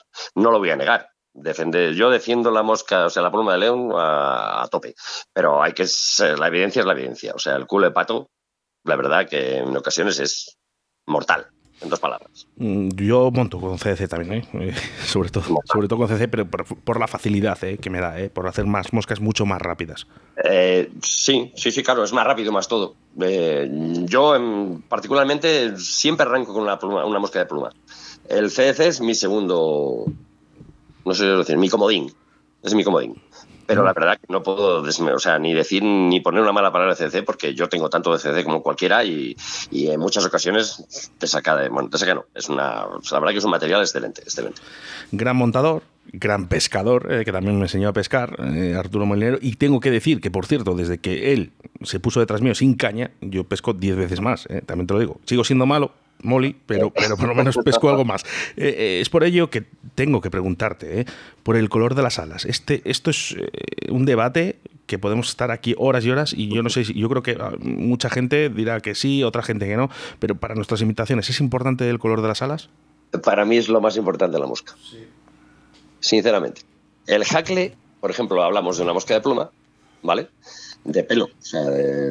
y para mí es lo más importante. Son dos alas con el color que tienen que llevar y me da igual que pongas el jaque con cuatro palas que al final imita las patas de otro color. Pero lo importante para mí, sinceramente, son las plumas. El conjunto de la mosca, en realidad. ¿Y qué es lo que ves cuando flotas? Las las alas. Para mí, las alas importantísimas. Eh, pero, eh, perdona, Sebas, es que creo yo aquí tengo dudas. Eh, pero lo dices por, por visibilidad o por, o por la misma No, no, no, no, por conjunto de mosca, no por visibilidad. O sea, por conjunto de mosca. O sea, ¿realmente crees que la mosca ve las alas de esa mosca? No, la trucha, no la mosca. Perdón, ¿la, trucha ve las alas de esa mosca? a ver, la verdad, hay moscas que no se ven las alas. Y lo sabéis de sobra. O sea, estos indispensable, esas moscas. No todas las moscas caen perfectas al Claro, agua. efectivamente, eso es. Pero bueno, eh, claro, si buscamos la perfección, la perfección que no existe. O sea, cuando tú tienes una mosca o imitas una mosca que en realidad sabes que tiene una ala azulada, una ala avellanada, pues yo para mí es importante imitar ese ala. ¿Vale? O sea, sabemos que muchas de las moscas, que por cierto no quedan ni el 5% de las que había, pues eh, no sé, imitar las alas para mí es súper importante. Yo, de hecho, en mi caja, lo primero que hago son las alas. Eh, al final hablamos de los colores, pero yo te voy a hacer una pregunta. ¿Realmente son los colores? ¿No crees que son los tonos? Eh, tonos colores, por supuesto, colores no. Eh, mira, yo soy un pescador de león de toda la vida, respeto y quiero y amo la pluma de león, pero soy antisedas. Yo no monto con sedas, tengo que decirlo desde aquí. Yo lo he comprobado mil millones de veces y no necesito tener 50.000 Guterman, 50.000 paletas, porque me parece del género para mí inconcluente. no sé, no llego a pensar que la trucha tenga esa vista, porque me ha pasado prácticamente. O sea, yo voy al río y he puesto, bueno, como habéis puesto todos vosotros, moscas de mil colores y me las han comido. O sea, yo no tengo ninguna, no tengo nada, nada, nada en especial que me diga Yo, Molly, ¿me dejas que te dé una opinión mía, eh, eh, particular? Eh, yo pienso que la trucha, la visión que tiene, ella ve mejor dentro del agua que fuera, ¿no? Ella ve Sí, mejor lo que está sumergido que lo que ve fuera, ¿no? Mira, Entonces, lo acabas creo- en dos palabras. Es más importante una ninfa en color que una mosca. Correcto, eh, soy de esa opinión. Y por ejemplo, cuando hablabas de las alas, por ejemplo, si, es una mosca en spent, que está extendida, está aplacada en la superficie, pues a lo mejor es más importante el color de las alas que un, que un subimago de una mosca que flota, que ella está viendo de abajo arriba y, y- las alas están en el aire, no están sumergidas. Entonces, bueno, pues ella puede a lo mejor apreciar ciertas tonalidades de muy claras a muy oscuras. Entonces, yo creo que, que eso, que eso funciona así un poco, ¿no? Que, Como te comenté antes, el 90% o el 80% ahora de las moscas, que yo por lo menos veo por los ríos, ahora mismo las alas son casi imperceptibles. Entonces, pues hay cuatro o cinco moscas ahora mismo que sí delatan sus alas. Y esas son las que creo que son importantes. El resto ahora mismo son casi imperceptibles. sí, una palometa, por ejemplo, evidentemente. eh, O un pato, o un edirórido, o una rodani con una ala muy acerada. eh, pero son- sí, que son to- tonos que destacan excesivamente y en tamaño Eh, ya... ya. Claro, yo me refiero a esas moscas, claro. Sabemos ahora de sobra que ahora mismo tú coges una mosca ahora en estas fechas en el río y casi las alas no las ves. Pues sí. Al final, Molly, habrán pasado miles y miles de montajes por tus manos, eh, sobre todo desde tus inicios, que, que tan difícil teníamos este, este alcance de estos materiales que ahora con un clic los tenemos en, en 24 horas, 48 horas en casa. ¿En qué te fijas a la hora de montar? eh, ¿En qué patrones te fijas, sobre todo, los más importantes a la hora de montar las moscas? Hoy en día, Sí. en el río. En el río. Mira, os, eh, lo he vuelto a repetir antes. Eh, he cogido mil millones de moscas en las manos, he visto moscas, las he intentado hacer iguales y al final sabéis en lo que me fijo, en que mi cabeza dice que esta tiene que llevar este cuerpo, este ala y que yo tengo que hacer de esta manera porque yo veo una mosca natural a 10 metros y la de un tono y yo tengo que hacer que esa mosca en ese tono tenga que ser igual. Luego, que si varío el cuerpo o no varío el cuerpo, sí, claro, por supuesto. Pero sobre todo lo más principal es que yo, o sea, lo, lo más fundamental es que yo una mosca que vea 10, 8 metros, la vea y que la mía que se pose sea exactamente igual. Pero que la veas en ese escenario, no que te la lleves para casa, porque cambiará de color. Eh, no, por supuesto, por supuesto, pero... No, te lo digo. Y sabes, sabes que nos reímos ahora, eh, Molly, pero, pero que sabes que mucha gente ha llegado allí y ha dicho, ay, voy a imitar esta mosca, no sé qué, se la lleva de su casa, se la ha metido en el plástico, en un plastiquillo o algo, y Pues cuando llega a casa, lógicamente, no va a ser igual. Nunca jamás. Tú siempre fíjate en una mosca a 10 metros, no más, foto. ni 20 ni 15, a 10 metros, que es una medida 8 de metros, que es lo que más o menos yo es cuando una mosca, la, más o menos la, la- la- la- no sé, la distingo, ¿vale? La distingo como una mosca natural. Y yo quiero que echar la misma y que sea del mismo volumen, tono. Y luego lo- el tema del cuerpo, que es lo que hablamos antes de las sedas, claro, hay que jugar luego sabiendo que lo que están comiendo, por ejemplo, es una oliva, un carne, no vamos a poner una negra cuando cae carne, no vamos a poner una roja cuando cae una amarilla, o sea, hay que tener también un poco de, de- de conocimiento. ¿vale? Decía, decía nuestro amigo David Arcay, eh, yo le preguntaba, eh, lo, lo he- hecho fuera de antena y se lo he hecho también en antena porque sabes que David tampoco es que tenga muchos, eh, que ocult- muchas cosas que ocultar, pero él decía, dice, mira, Oscar, que no te líes, que una oliva es una oliva. Para nosotros, eh, los competidores de alta competición, una oliva es una oliva. Nosotros, no se preocupan en, ese, en esa seda Gutermann de ese color perfecto. Eh, ellos buscan rapidez, además. Eh, para ellos es oliva, oliva, ya está. A ver, eh, el sabaritismo de la pesca llega. A ver, vamos a ver. Eh, yo entiendo y comparto y me gustaría disfrutarlo. No, en estos momentos no se me ocurre. Hay mucha gente. Yo tengo un buen amigo José, o sea, Alonso, o sea, Jarrín. Yo para mí es un, para mí es un erudito de la mosca le encantan las setas, le encanta la mosca, le encanta la pluma, le encanta que el conjunto que haga sea perfecto, llegar al río y decir, he cogido una trucha con esta mosca y es el tío más feliz del mundo.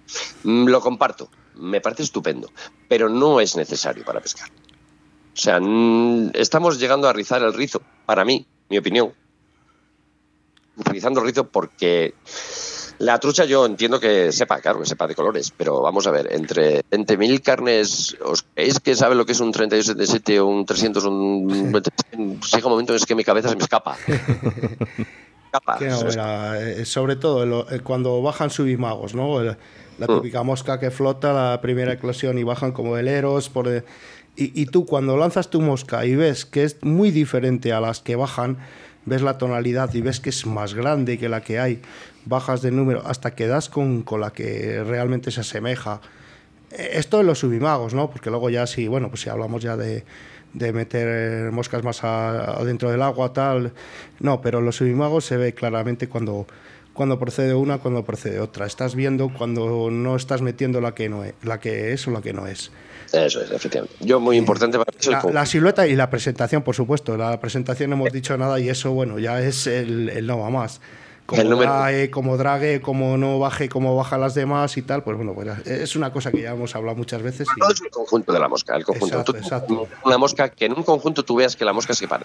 Tampoco tienes que llegar a un límite del 100% exacta. O sea, no creo que haga falta. No, y, luego, bueno, pues ya, ya entramos en el tema de las truchas selectivas, ¿no? Que, que llega una, una, trucha, está comiendo unos vétidos muy pequeñitos, muy pequeñitos, y de repente, y tú ves tu mosca ahí grande entre los vétidos estos pequeños y, llega y se come la tuya en vez de la otra. O sea, es que bueno, los comportamientos también que pueda adquirir una tucha son variopintos, ¿no? Ya es una locura todo. Si encontráis una mosca perfecta, os mando mi correo. pues, eh, mándame tú a mí el tuyo. Precisamente, precisamente es lo que te voy a preguntar. ¿eh? ¿Hay alguna, la mosca esa que no falla? Por lo menos para todos los tipos de escenarios, yo sé que es muy difícil, Molly, pero por lo menos dime alguna un montaje, algo rápido, ¿no? Que, podamos hacer y que podamos llevar a todos los lados. Yo, yo se lo acabo de decir, pero Sí, bueno, lo que decimos todos, yo creo. vamos a ver, ahora mismo todos sabéis que trabajamos el 90% con lo que es la mosca de oreja de liebre. Para mí es una mosca para mí ahora mismo es un comodín, pero aún así no es la mosca que yo usaría ni la que uso de comodín. Cuidado que esto lo escuchará Pablo Castro Pinos, ¿eh? Ahora, en un rato. ¿eh?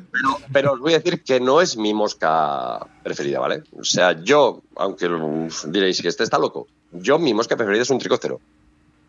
Y lo uso todo el año. Sí, eso, eso lo sé. Hasta que acaba. Eso lo sé, eso lo sé. Oye, y, yo... y es un tricóptero con pavo real, clarito y un jacle rubión no es más. ¿Y para todo el año? Para todo el año. Y en todos los ríos, en toda España. Y un truco, un truco, molinero. Te tengo que rascar algo, ¿eh? Un truco de esos eh, mágicos que usáis los grandes montadores para que nuestra mosca tenga mayor flotabilidad. Eh, bueno, pregunta trampa. Eh, ¿Con qué material? Bueno, dime, dime un truco con CDC. Y bueno, con CDC, lógicamente la, flotabilidad aumenta, ¿no? Pero con CDC, ¿qué podemos hacer? Eh, eh, bueno, eh, sí, te podría, pero no sé cómo decírtelo ahora mismo. O sea, se puede hacer que flote, pero claro, no te lo puedo explicar así ahora mismo, sin más. O sea, hay formas de montar el CD para que flote más. Es importante el CDC, también os lo voy a decir desde aquí. O sea, hay ahora mismo en el mercado muchísimo CDC, pero hay muchísima variedad de CDC que, no tiene pues, la flotabilidad, comparándolo con otro, ni la mitad.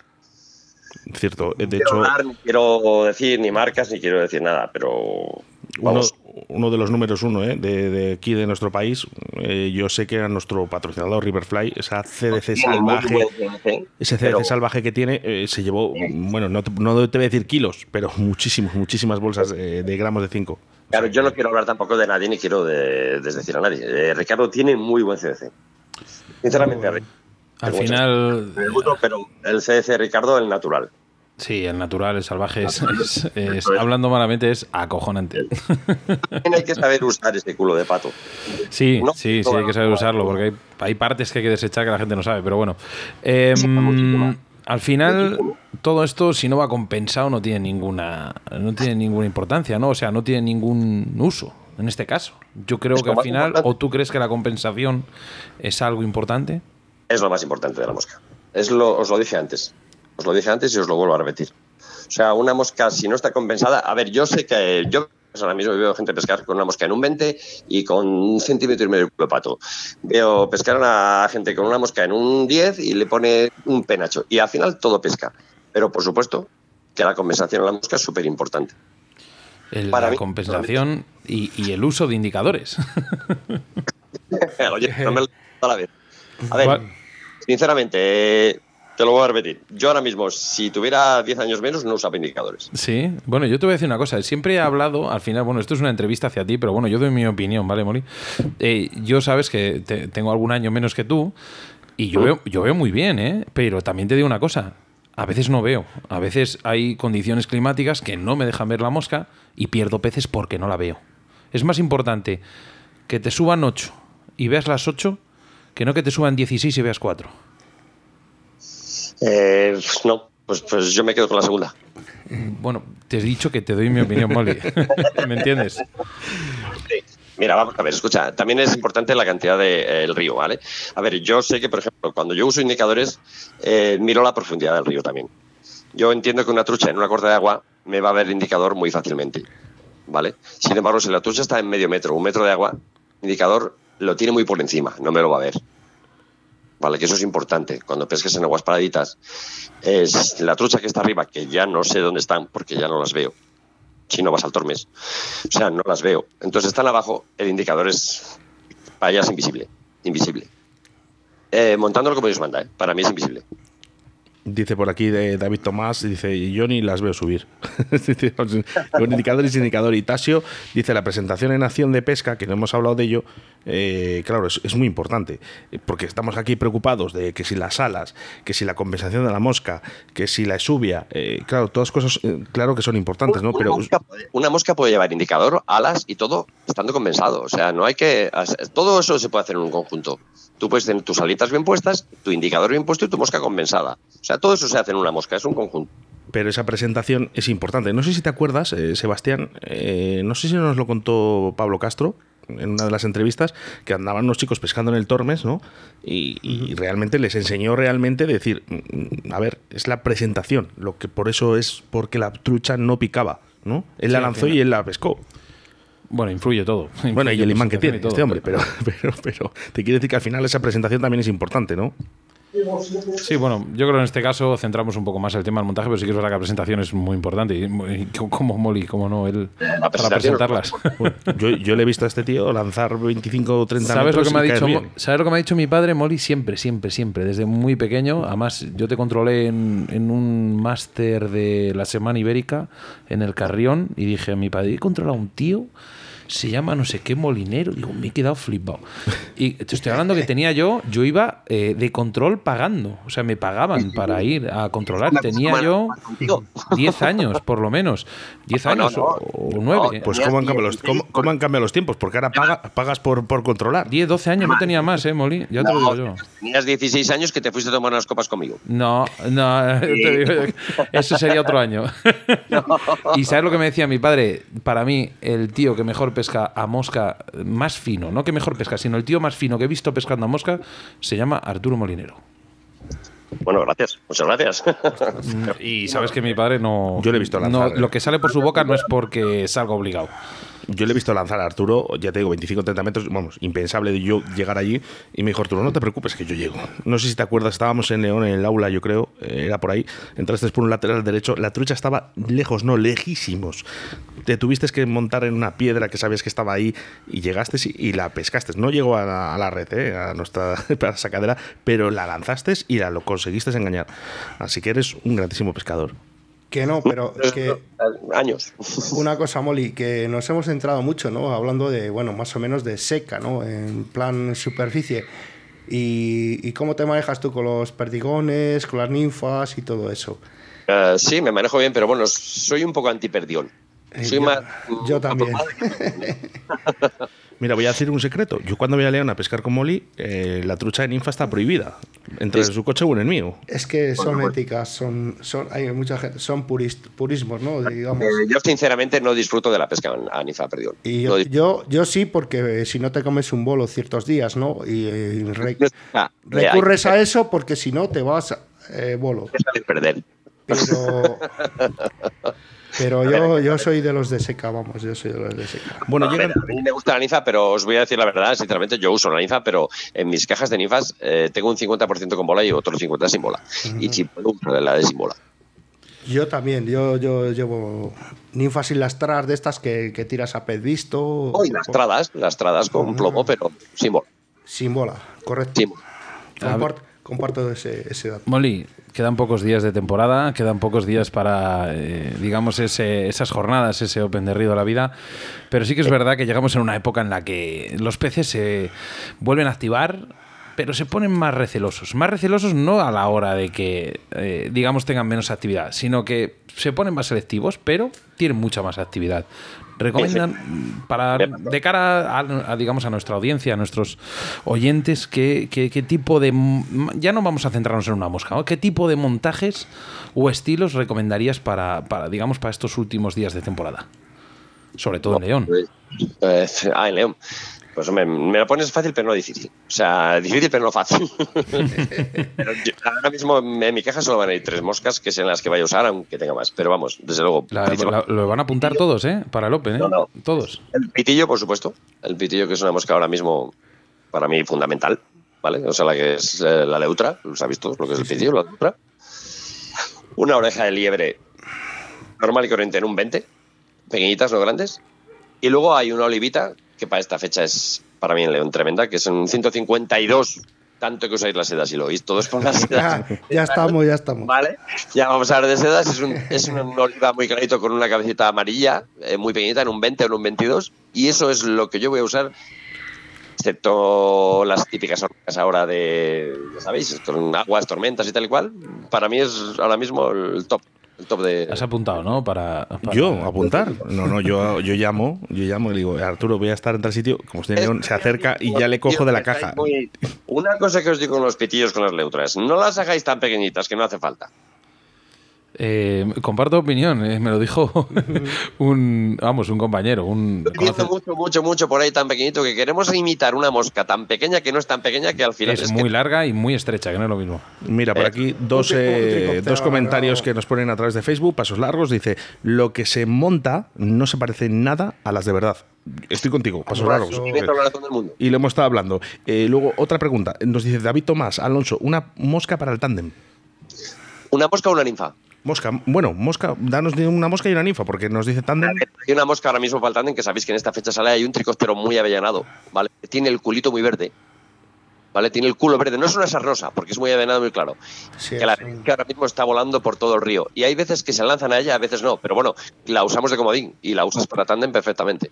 Un hidro, sí, sí. Vale, con brillito. Nuevamente, no quiero hablar de tecnicismos. No, pero oye, Es que aquí Chuchi se estudió el libro de Rafael del Pozo, que lo, sepa- que lo sepas, ¿eh? Está lleno No, de errores, no, pero no, bueno. No todo el mundo va a saber de. oye, de- Molly, tomología. ese culito verde, eh, ¿con algo de brillito?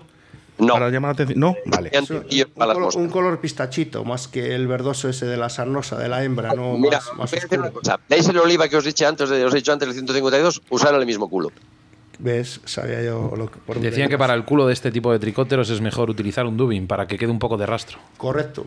Es, es una opción, pero que sepáis que casi comparte la mitad del cuerpo el tricóptero, no tiene rastro ninguno. Oye, Molly, ¿te parece? Mira, me acaba, de- me acaba de venir una idea a la cabeza, Oscar. Un día hacer una rueda de, de cuatro montadores o los que podamos meter y, y soltar ahí todas nuestras ideas y la gente que empieza a opinar, ¿sabes No, cómo te no, digo? no. Yo, yo puedo, yo- yo puedo dirigir porque yo lo que estoy haciendo es aprender eh, de grandes monstruos como los que tengo aquí, eh, con Miquel Owen, Sebastián Cuestas, que monta, que, que alucináis, Nah, eh, ojo, mí- eh. yo estoy aquí para- yo sé que yo no va a estoy aquí para hablar. Pero aparte, aparte de morta- montar muy rápido, monta estupendamente bien, eh. Eh, Jesús, porque ahora mismo ya pues no le apetece Yo, yo montador. y nos no roba soy- las moscas, pero, pero no, también montaba muy, bien. no soy muy buen montador, nunca lo he sido, pero me defiendo en, en saber lo que quieren las truchas. Oye, Molly, para el próximo programa vas a meter a un pescador que haya estado en, en la última edición de, del Open de Río de la Vida. Eh, para que hable un poquito de, digamos, de esa primera edición y bueno, pues que alentar un poco a, o a- digamos, calentar un poco la boca a los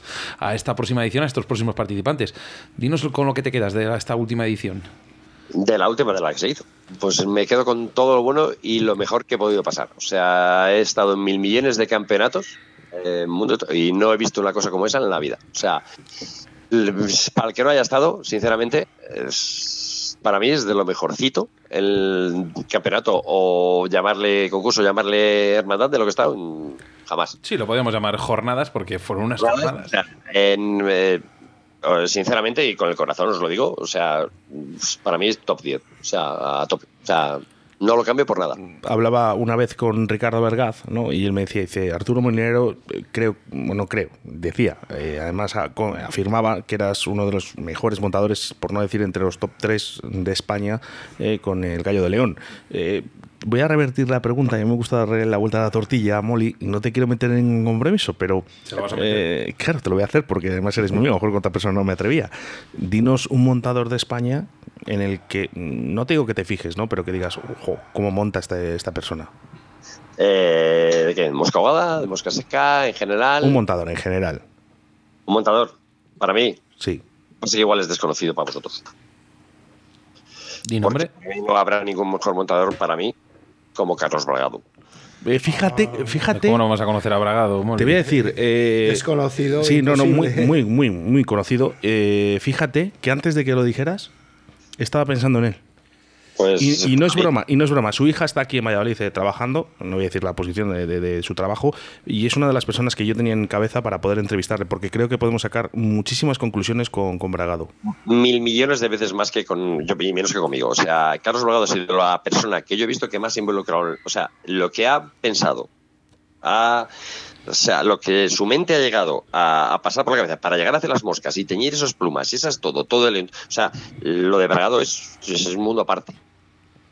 Y las manos que tiene. Y, o sea, es- para mí es. Bueno, valoraremos no un- entre, entre toda nuestra audiencia, ¿no? Que, que nos digan cuatro montadores, por ejemplo, ¿no? Y hacer una ruta, una rueda, como ha dicho Sebastián Cuestas, que me parece una- un espectáculo de programa, eh, me va a parecer, Sebastián, ¿eh? Entre Bragado, por ejemplo, eh, y Arturo, o otras personas, Tasio, que estaba por aquí, eh, son gente que yo creo que llevamos... Tasio tiene, Tasio tiene muy buenas manos, que lo ves. Joder, es Y Paco. y, y Paco, su hermano también, es una maravilla. Los dos, los dos son. Pero bueno, a ver, os voy a hacer una cosa de Carlos, eh, sinceramente, para mi opinión. Eh, Carlos es una persona que ha hecho, eh, o sea, ha vivido en León toda la vida, ha montado sus moscas de león, con su pluma de león, con su todo lo que ha traído gallos de fuera, todo lo ha adaptado teñiendo él, y se ha adaptado a los ríos de León. Y para mí, eh, Carlos tenía que haber hecho el libro antes que Rafa. Sí, bueno, pero Rafa, la verdad es que fue muy técnico, se molestó en, bueno, pues en, en presentar las moscas con su nombre científico, sus claves para identificarlas y tal. Eso es. Pero realmente para pescar no hace falta ser un entomólogo de, de Eso, nivel, efectivamente. eh, simplemente es darte cuenta, es una efémera, es un apitillo, es un pero es un- profundizar, al final es bonito. hombre, Correcto, que sí, pero ¿qué me vas a decir a mí si a mí eso me encanta?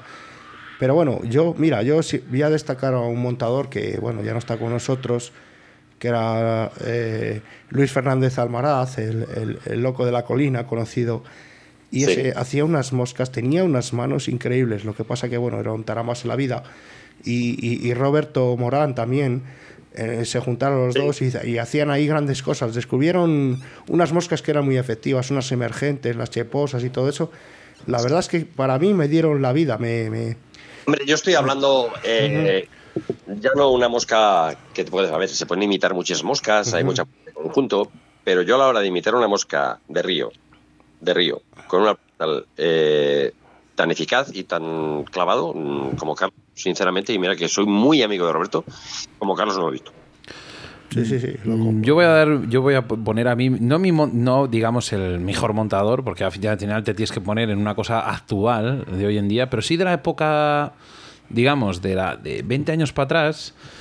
eh, bueno, yo he pasado tardes con Rafael del Pozo, con mi padre, con Regino Álvarez, con Antonio, con toda esta gente. Bueno, tú los conoces muy bien, Molly. Pero sí que es verdad que yo, montando moscas secas, a mí un tío que me parecía espectacular y pescaban sus moscas como prácticamente ninguna, eran las de Regino Álvarez. Regino, Regino, era muy bueno. Regino Álvarez. Fuera parte luego, pues oye, cada uno pues con sus opiniones y demás. Pero Regino Álvarez lo que montaba y pesca, pescando a mosca, eh, si el día estaba a mosca, sabes tú perfectamente que ese día Regino tenía muchísimas posibilidades de llevarse el campeonato. Era muy meticuloso además en las moscas, muy meticuloso. O sea, la, eh, las intentaba clavar en todo y usaba lo mejor y tenía muy buenas manos. O tiene, vamos, no voy a decir tenía, perdona, que no sigue, sigue con nosotros. Sí, mira, este se va al Open de León este, este fin de semana, ¿no? El que viene, con el equipo de Ricardo Vergaz. Habrá que ir a, verlo sufrir. Mira, yo voy a ir por ahí por el Órbiga, libre. O sea, no sé si convenceré a Oscar para ir para allá con los coches, pero bueno, lo intentaremos. la cerveza está pagada. Mira, eh, la última pregunta, siempre que tenemos en nuestras entrevistas, ya la conoces perfectamente, en la cual preguntamos un momento que quedará grabado como pescador en tu memoria.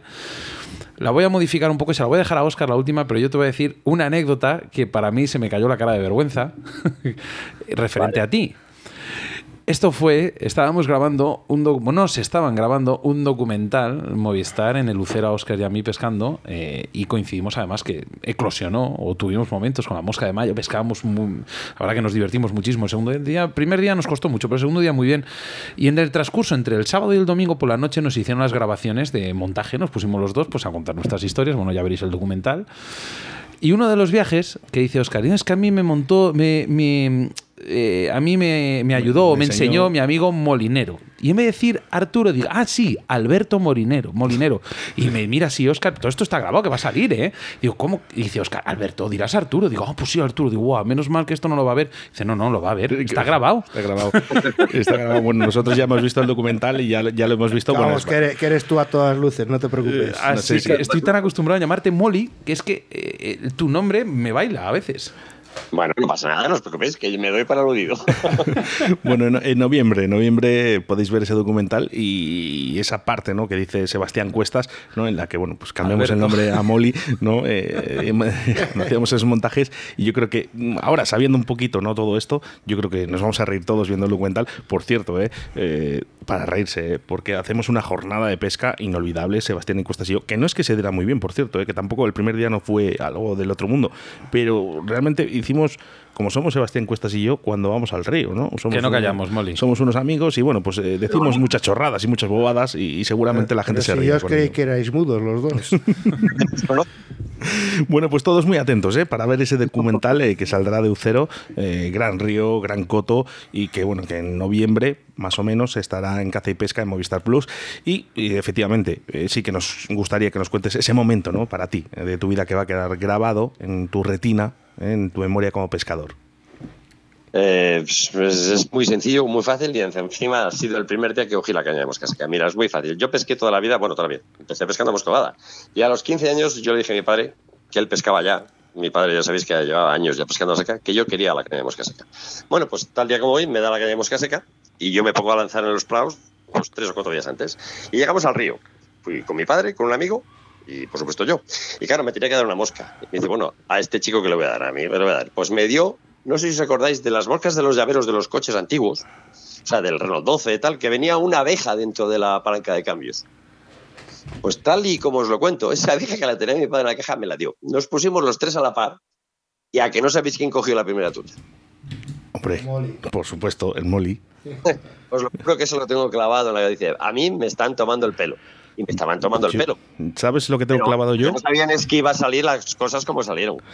Tengo yo, tengo yo clavado, eh, Molly, tengo yo clavado en mi memoria, fíjate, eh, a tu padre puesto en el órbigo, en su sitio, porque yo digo siempre es su sitio, con los varones rojos que no le hacías tú y se les hacía yo. Efectivamente, tienes razón. porque le gustaban los varones rojos, los míos. Bueno, de, que lo sepáis, soy anti-varón rojo. Porque Molly decía que él no iba a hacer un varón rojo, ni para él ni para su padre. Entonces su padre llegaba y me decía, hijo, hazme tú los varones rojos, que mi hijo no me les hace. y estaba deseando que le diera los varones rojos y siempre estaba en, esa posición, eh, de verdad, con su Mercedes, con su coche eh, aparcado, eh, que, de verdad la tengo, tengo esa imagen grabada, Molly. Sí, sí, ha sido mi maestro, mi mentor, mi todo. Y que se le echa mucho en falta, mucho en falta. Se está emocionando, Oscar, ¿eh? le estoy viendo. Sí, bueno, aquí. pues eh, son recuerdos bonitos para mí, ¿eh?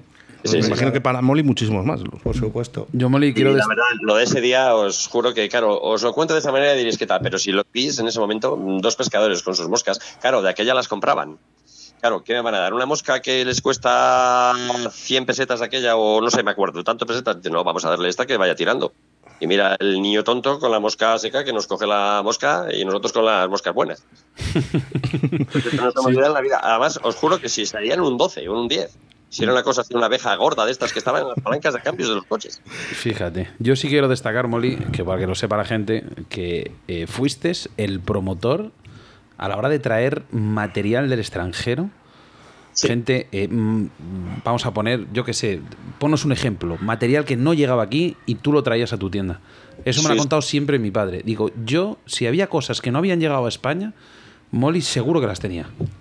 Sí, a ver, yo la verdad que fui muy joven cuando me metí en alta competición y empecé en los mundiales y dije, voy a, voy a aprovechar. Monté esa tienda y en realidad empecé a conocer, gente y pues me llevaron a Alemania, a Centro Europa y tal. Y yo vi tiendas como Town River, no sé si conocéis la tienda Town River, de aquella, que aquello era una maravilla. Y yo vi aquellos materiales y dije, coño, eso en no existe. No existe. Y empecé a ver las cosas, con qué las usaban, cómo montaban y todo, y me traje todo ese material para acá. Claro, me costó muchísimo que la gente entrara por el aro, pero, pero bueno, fue un inicio, fue un cambio, un cambio. Mira, por aquí tenemos un. Tenemos un. Vamos, pasos largos, perfectamente que le conoces, que está contigo con el tema del varón rojo. Dice: A mí me parece una mosca feísima. Ah, ya, pero pesca. pero, pero pescar, pesca. Eh, vamos a la pasos largos que yo ya claudiqué y alguna vez la pongo. Yo, yo Bueno, creo que pero- el varón rojo es, es un sustituto del tricóptero, ¿no? En, en efémera. eh, es un edionúrido, una- más es claro, sí, sí, no, que es, es un edionúrido, por supuesto, y claramente Me diferenciado. supongo que dices a la hora de sustituir, que es igual a la hora de pescar que mueve a la, pesca. hora, a la hora de mover pesca al agua, por ejemplo, o, o a la hora de ponerlo en un tándem. Es, un- es una mosca que, que mueve mucha pesca, pero muchas veces son rechazos. Te marca, Eh, te marca los peces un poco, ¿no? Es mi opinión, vamos, no sé si compartís un poco eso. Bueno, debate largo y tendido. ¿eh? Eh, por aquí, no sé, uno de nuestros siguientes sí que nos pide ese programa, ¿no? Que hablemos un poquito entre grandes eh, artistas, ¿no? De, mira, un gran programa de montaje en directo. David Tomás Alonso ya nos lo pide por aquí. Y yo creo que debemos de hacerlo, Sebastián. Mira, decía por aquí eh, Molly, uno de nuestros oyentes, Manuel por Garrido, decía, madre mía, la pesca de mosca, a la pesca mosca tiene más letra chiquita de lo que yo pensaba. Y Regino que se enfada porque nos dice ahora mismo, dice, sigo vivo, ¿eh? Que, se nos está escuchando, Regino. Así que un saludo para Regino. Que no le hemos dado por muerto, al revés. No, no, no, no. Nada. Le, le hemos resucitado. Para que veas, Regino, que me acuerdo perfectamente de, aqu- de aquellas moscas secas que, que- que hacías que para mí, vamos, para mí y todo el mundo que te ha seguido, ¿eh? Y al final todo el mundo mamamos de todos y lógicamente la evolución, em- la evolución continúa. Pero sí que es verdad que el primer paso grande lo disteis todos vosotros. Molly, tú, mi padre, Bueno, todo el que- mundo. quiero meter a mi tío, eh, a Ricardo Arrati, que luego lo escuché También, y también. nunca, nunca, nunca digo que es mi tío ni nada. Bueno, Ricardo también estaba ahí. Antón también. En realidad, yo ahora que yo he vivido más o menos ahora casi la época que yo empecé muy joven con ellos, ¿qué tal? Tú fuiste la que transición. Tenéis que darles eh, un aplauso grande porque en realidad ellos fueron los que, como quien dice, empezaron a innovarlo todo, o sea, a meterlo todo aquí. O sea, yo soy un alumno de ellos también. O sea, Pues fíjate, si me dejas, eh, Arturo, eh, vamos a poner en el podcast, en la parte de tu, de tu sección, ¿no? en tu entrevista, una foto que le voy a pedir a Pedro Retrógeno, donde creo que sales con Antón, con Regino. eh, Un crío. Y era un niño y estaba con, con- con gente más adulta, no quiero decir mayor, porque Mira, lógicamente era, foto era muy joven. Regino Álvarez, Antonio Antón, salía eh, el Virutas. Fíjate. Eh, ¿Quién Pero- más? ¿Quién pero más es que- salía? Pero es que Molly era un, un crío, ¿no? Sí, Quique Sabugo, salía Tomás Aníbal. eh, Yo cuando a la competición tenía 23 años y de aquella, eh, la gente que estaba compitiendo no bajaba ninguno de 40 casi. Pues fíjate. Bueno, pues si me dejas, eh, Arturo, ponemos esa foto en el podcast. Si, si- la coleta, que llevaba coleta. no podemos hacer mucho, ¿eh? No podemos hacer mucho. Arturo, eh, muchísimas gracias. Arturo Molinero, eh, yo creo que esperemos vol- poder volver a retomar una entrevista sobre conocimientos, ya no solo con el montaje, sino con la pesca, porque eres un grandísimo pescador. Yo lo he visto, yo he comprobado. eh, a mí me has enseñado también, ¿no? Y a Javi Gaisán, no me quiero olvidar de él, que también me ha enseñado, como, a- como Sebastián Cuestas. Y a lo cual os agradezco muchísimo eh, todo el esfuerzo que habéis tenido conmigo. Y, la Alan- paciencia. Y ¿eh? Alan también, que. Y la paciencia, ¿eh? La paciencia que habéis tenido conmigo. Escucha, con un buen amigo no se puede tener ni paciencia ni nada. Con un buen amigo para lo que es. Bueno, vete calentando motores que llega ya lo pongo. Bueno. No, no, cantar los minutos que yo ya lo calenté. Que ayer a lo mejor era muy grande. Arturo, un abrazo muy fuerte y enhorabuena porque sé que ha venido al mundo una nueva vida. ¿eh? Sí. Para ti, para Lidia, un besazo muy fuerte y para, para la familia ya de cuatro. ¿eh? Sí, sí, por supuesto. Ahora estamos completos ya. Qué ahora ya menos moscas. Qué es la- ahora vienen menos moscas y menos pesca. un abrazo fuerte. Venga, Una- un abrazo muy fuerte luego, de mi amigo, parte chao. y a ver si nos volvemos a ver en, en la gala. Nos Cuando, la pasamos muy bien en la última, ¿no? Bueno, en la primera. y en esta también, no te preocupes que la pasaremos igual, o mejor. Venga, Moli, un Adiós. abrazo. Venga, un abrazo a todos y a los oyentes. Gracias. Chao, chao, chao. Síguenos a través de Facebook, Río de la Vida.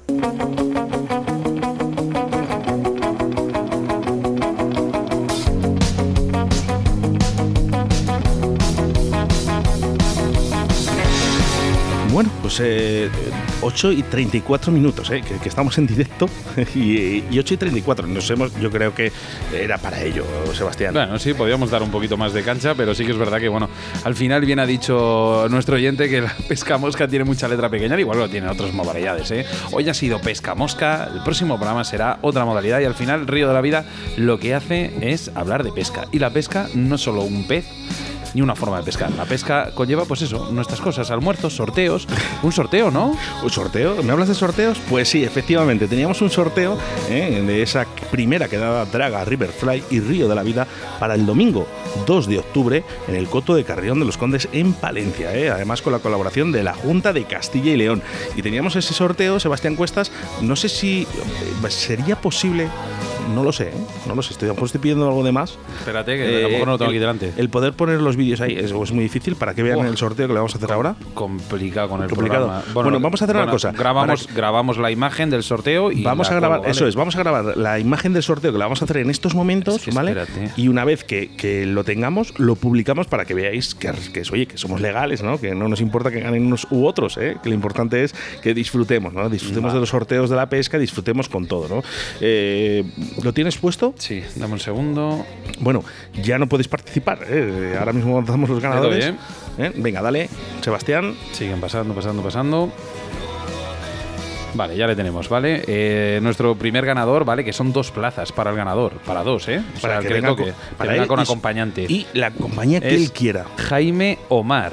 Bueno, Eh, bueno. Jaime Omar, bueno, al final conocido entre nosotros, ¿no? Eh, participante del Open y, y al final colaborador con Río de la Vida a través de, bueno, pues publicaciones, compartir y demás. Es- Viene, viene, viene al, al, viene al Open. Viene con Roberto Martín Molde, si no me equivoco. Bueno, pues mira, ya tienes, ¿eh? ya tienes entrada eh, para ti, para una- un compañero, ¿eh? para este Open también que vamos a hacer.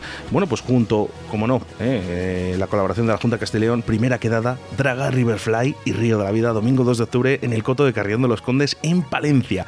Y vamos con el segundo premiado. Venga, te- ahora te toca a ti. Venga, Dale dale. tú al programa. Venga, vamos con ello. Grábalo, moviéndose, moviéndose. Grabado, grabado. Mira, ya está. Dice, a ver si hay suerte. Bueno, pues fíjate.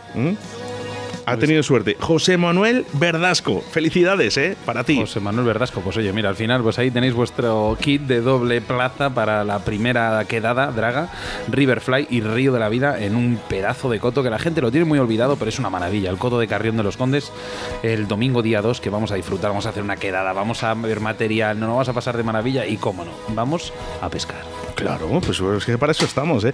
Bueno, pues eh, ahora sí, ¿eh? No da tiempo para más. Programa 138 más que completo, ¿eh? Con la tercera edición de ese Open, eh, Santa Ana, de Lucio, Black Bass y Lucio Perca, y la entrevista a Iván Aspas, el presidente de PCK Fishing Club, y los grandísimos montadores de moscas como son Mikel Owen y Arturo Molinero.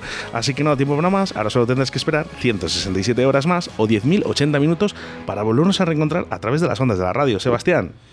Al final, tú has dicho, has, lo has dicho perfectamente. Un programa más, eh, un día más, eh, programa 138, principios de la cuarta temporada. Y como no, volver a encontrarnos con Jesús Martín, nuestro micólogo, contigo. no, no nos des por eh, muertos, eh, que no, que- que al final. que sepáis, que sepáis que llega la época de las setas ahora. O sea, vamos a tirar de Jesús ahora como si no hubiese un, Cuidado, un después, cuidado, ¿eh? que, Que aquí estoy, ¿eh? Bueno, muchas sorpresitas eh, para esta cuarta temporada de verdad. Vamos, este programa ha sido especialmente bonito por lo que hemos hablado de las moscas y tal, me ha gustado muchísimo. Eh, lo mismo que estás diciendo tú, Oscar. Mira, voy a leer los últimos cuatro, cinco o, o seis mensajes, venga, ¿vale? los- Rápidos. Ir, ir- ir- ir hablando por el Facebook que vamos a contar eh, todos los mensajes Decía, que llegan ahora. programa de. Raquel Tejedor, programa de lujo hoy. Eh, David Tomás, lo mismo.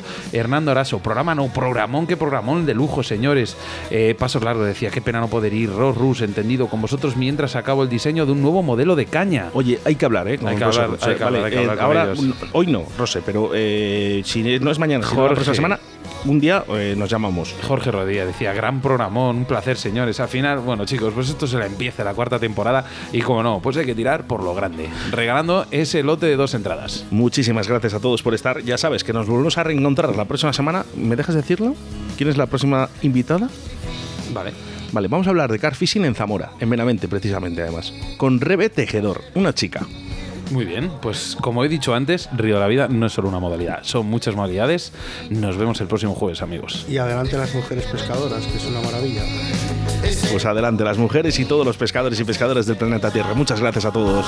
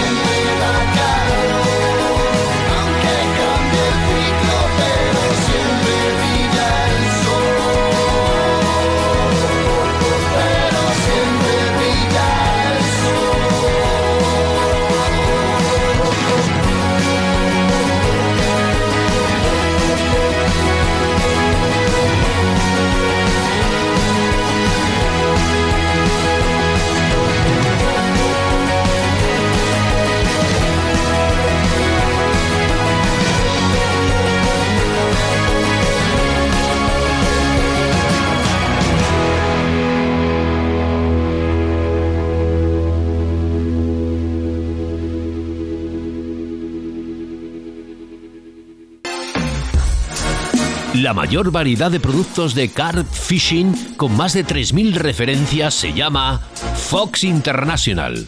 Búscanos en www.foxing.com y encuentra todos tus productos de pesca de la mejor calidad en la modalidad de carp fishing. Todo para el pescador. Ropa, bolsos, tackle, barcas, motores eléctricos, refugios, sacos, power bank, las mejores cañas y carretes del mercado. Siempre en tu tienda de confianza. Fox International con Carp Fishing en Facebook e Instagram.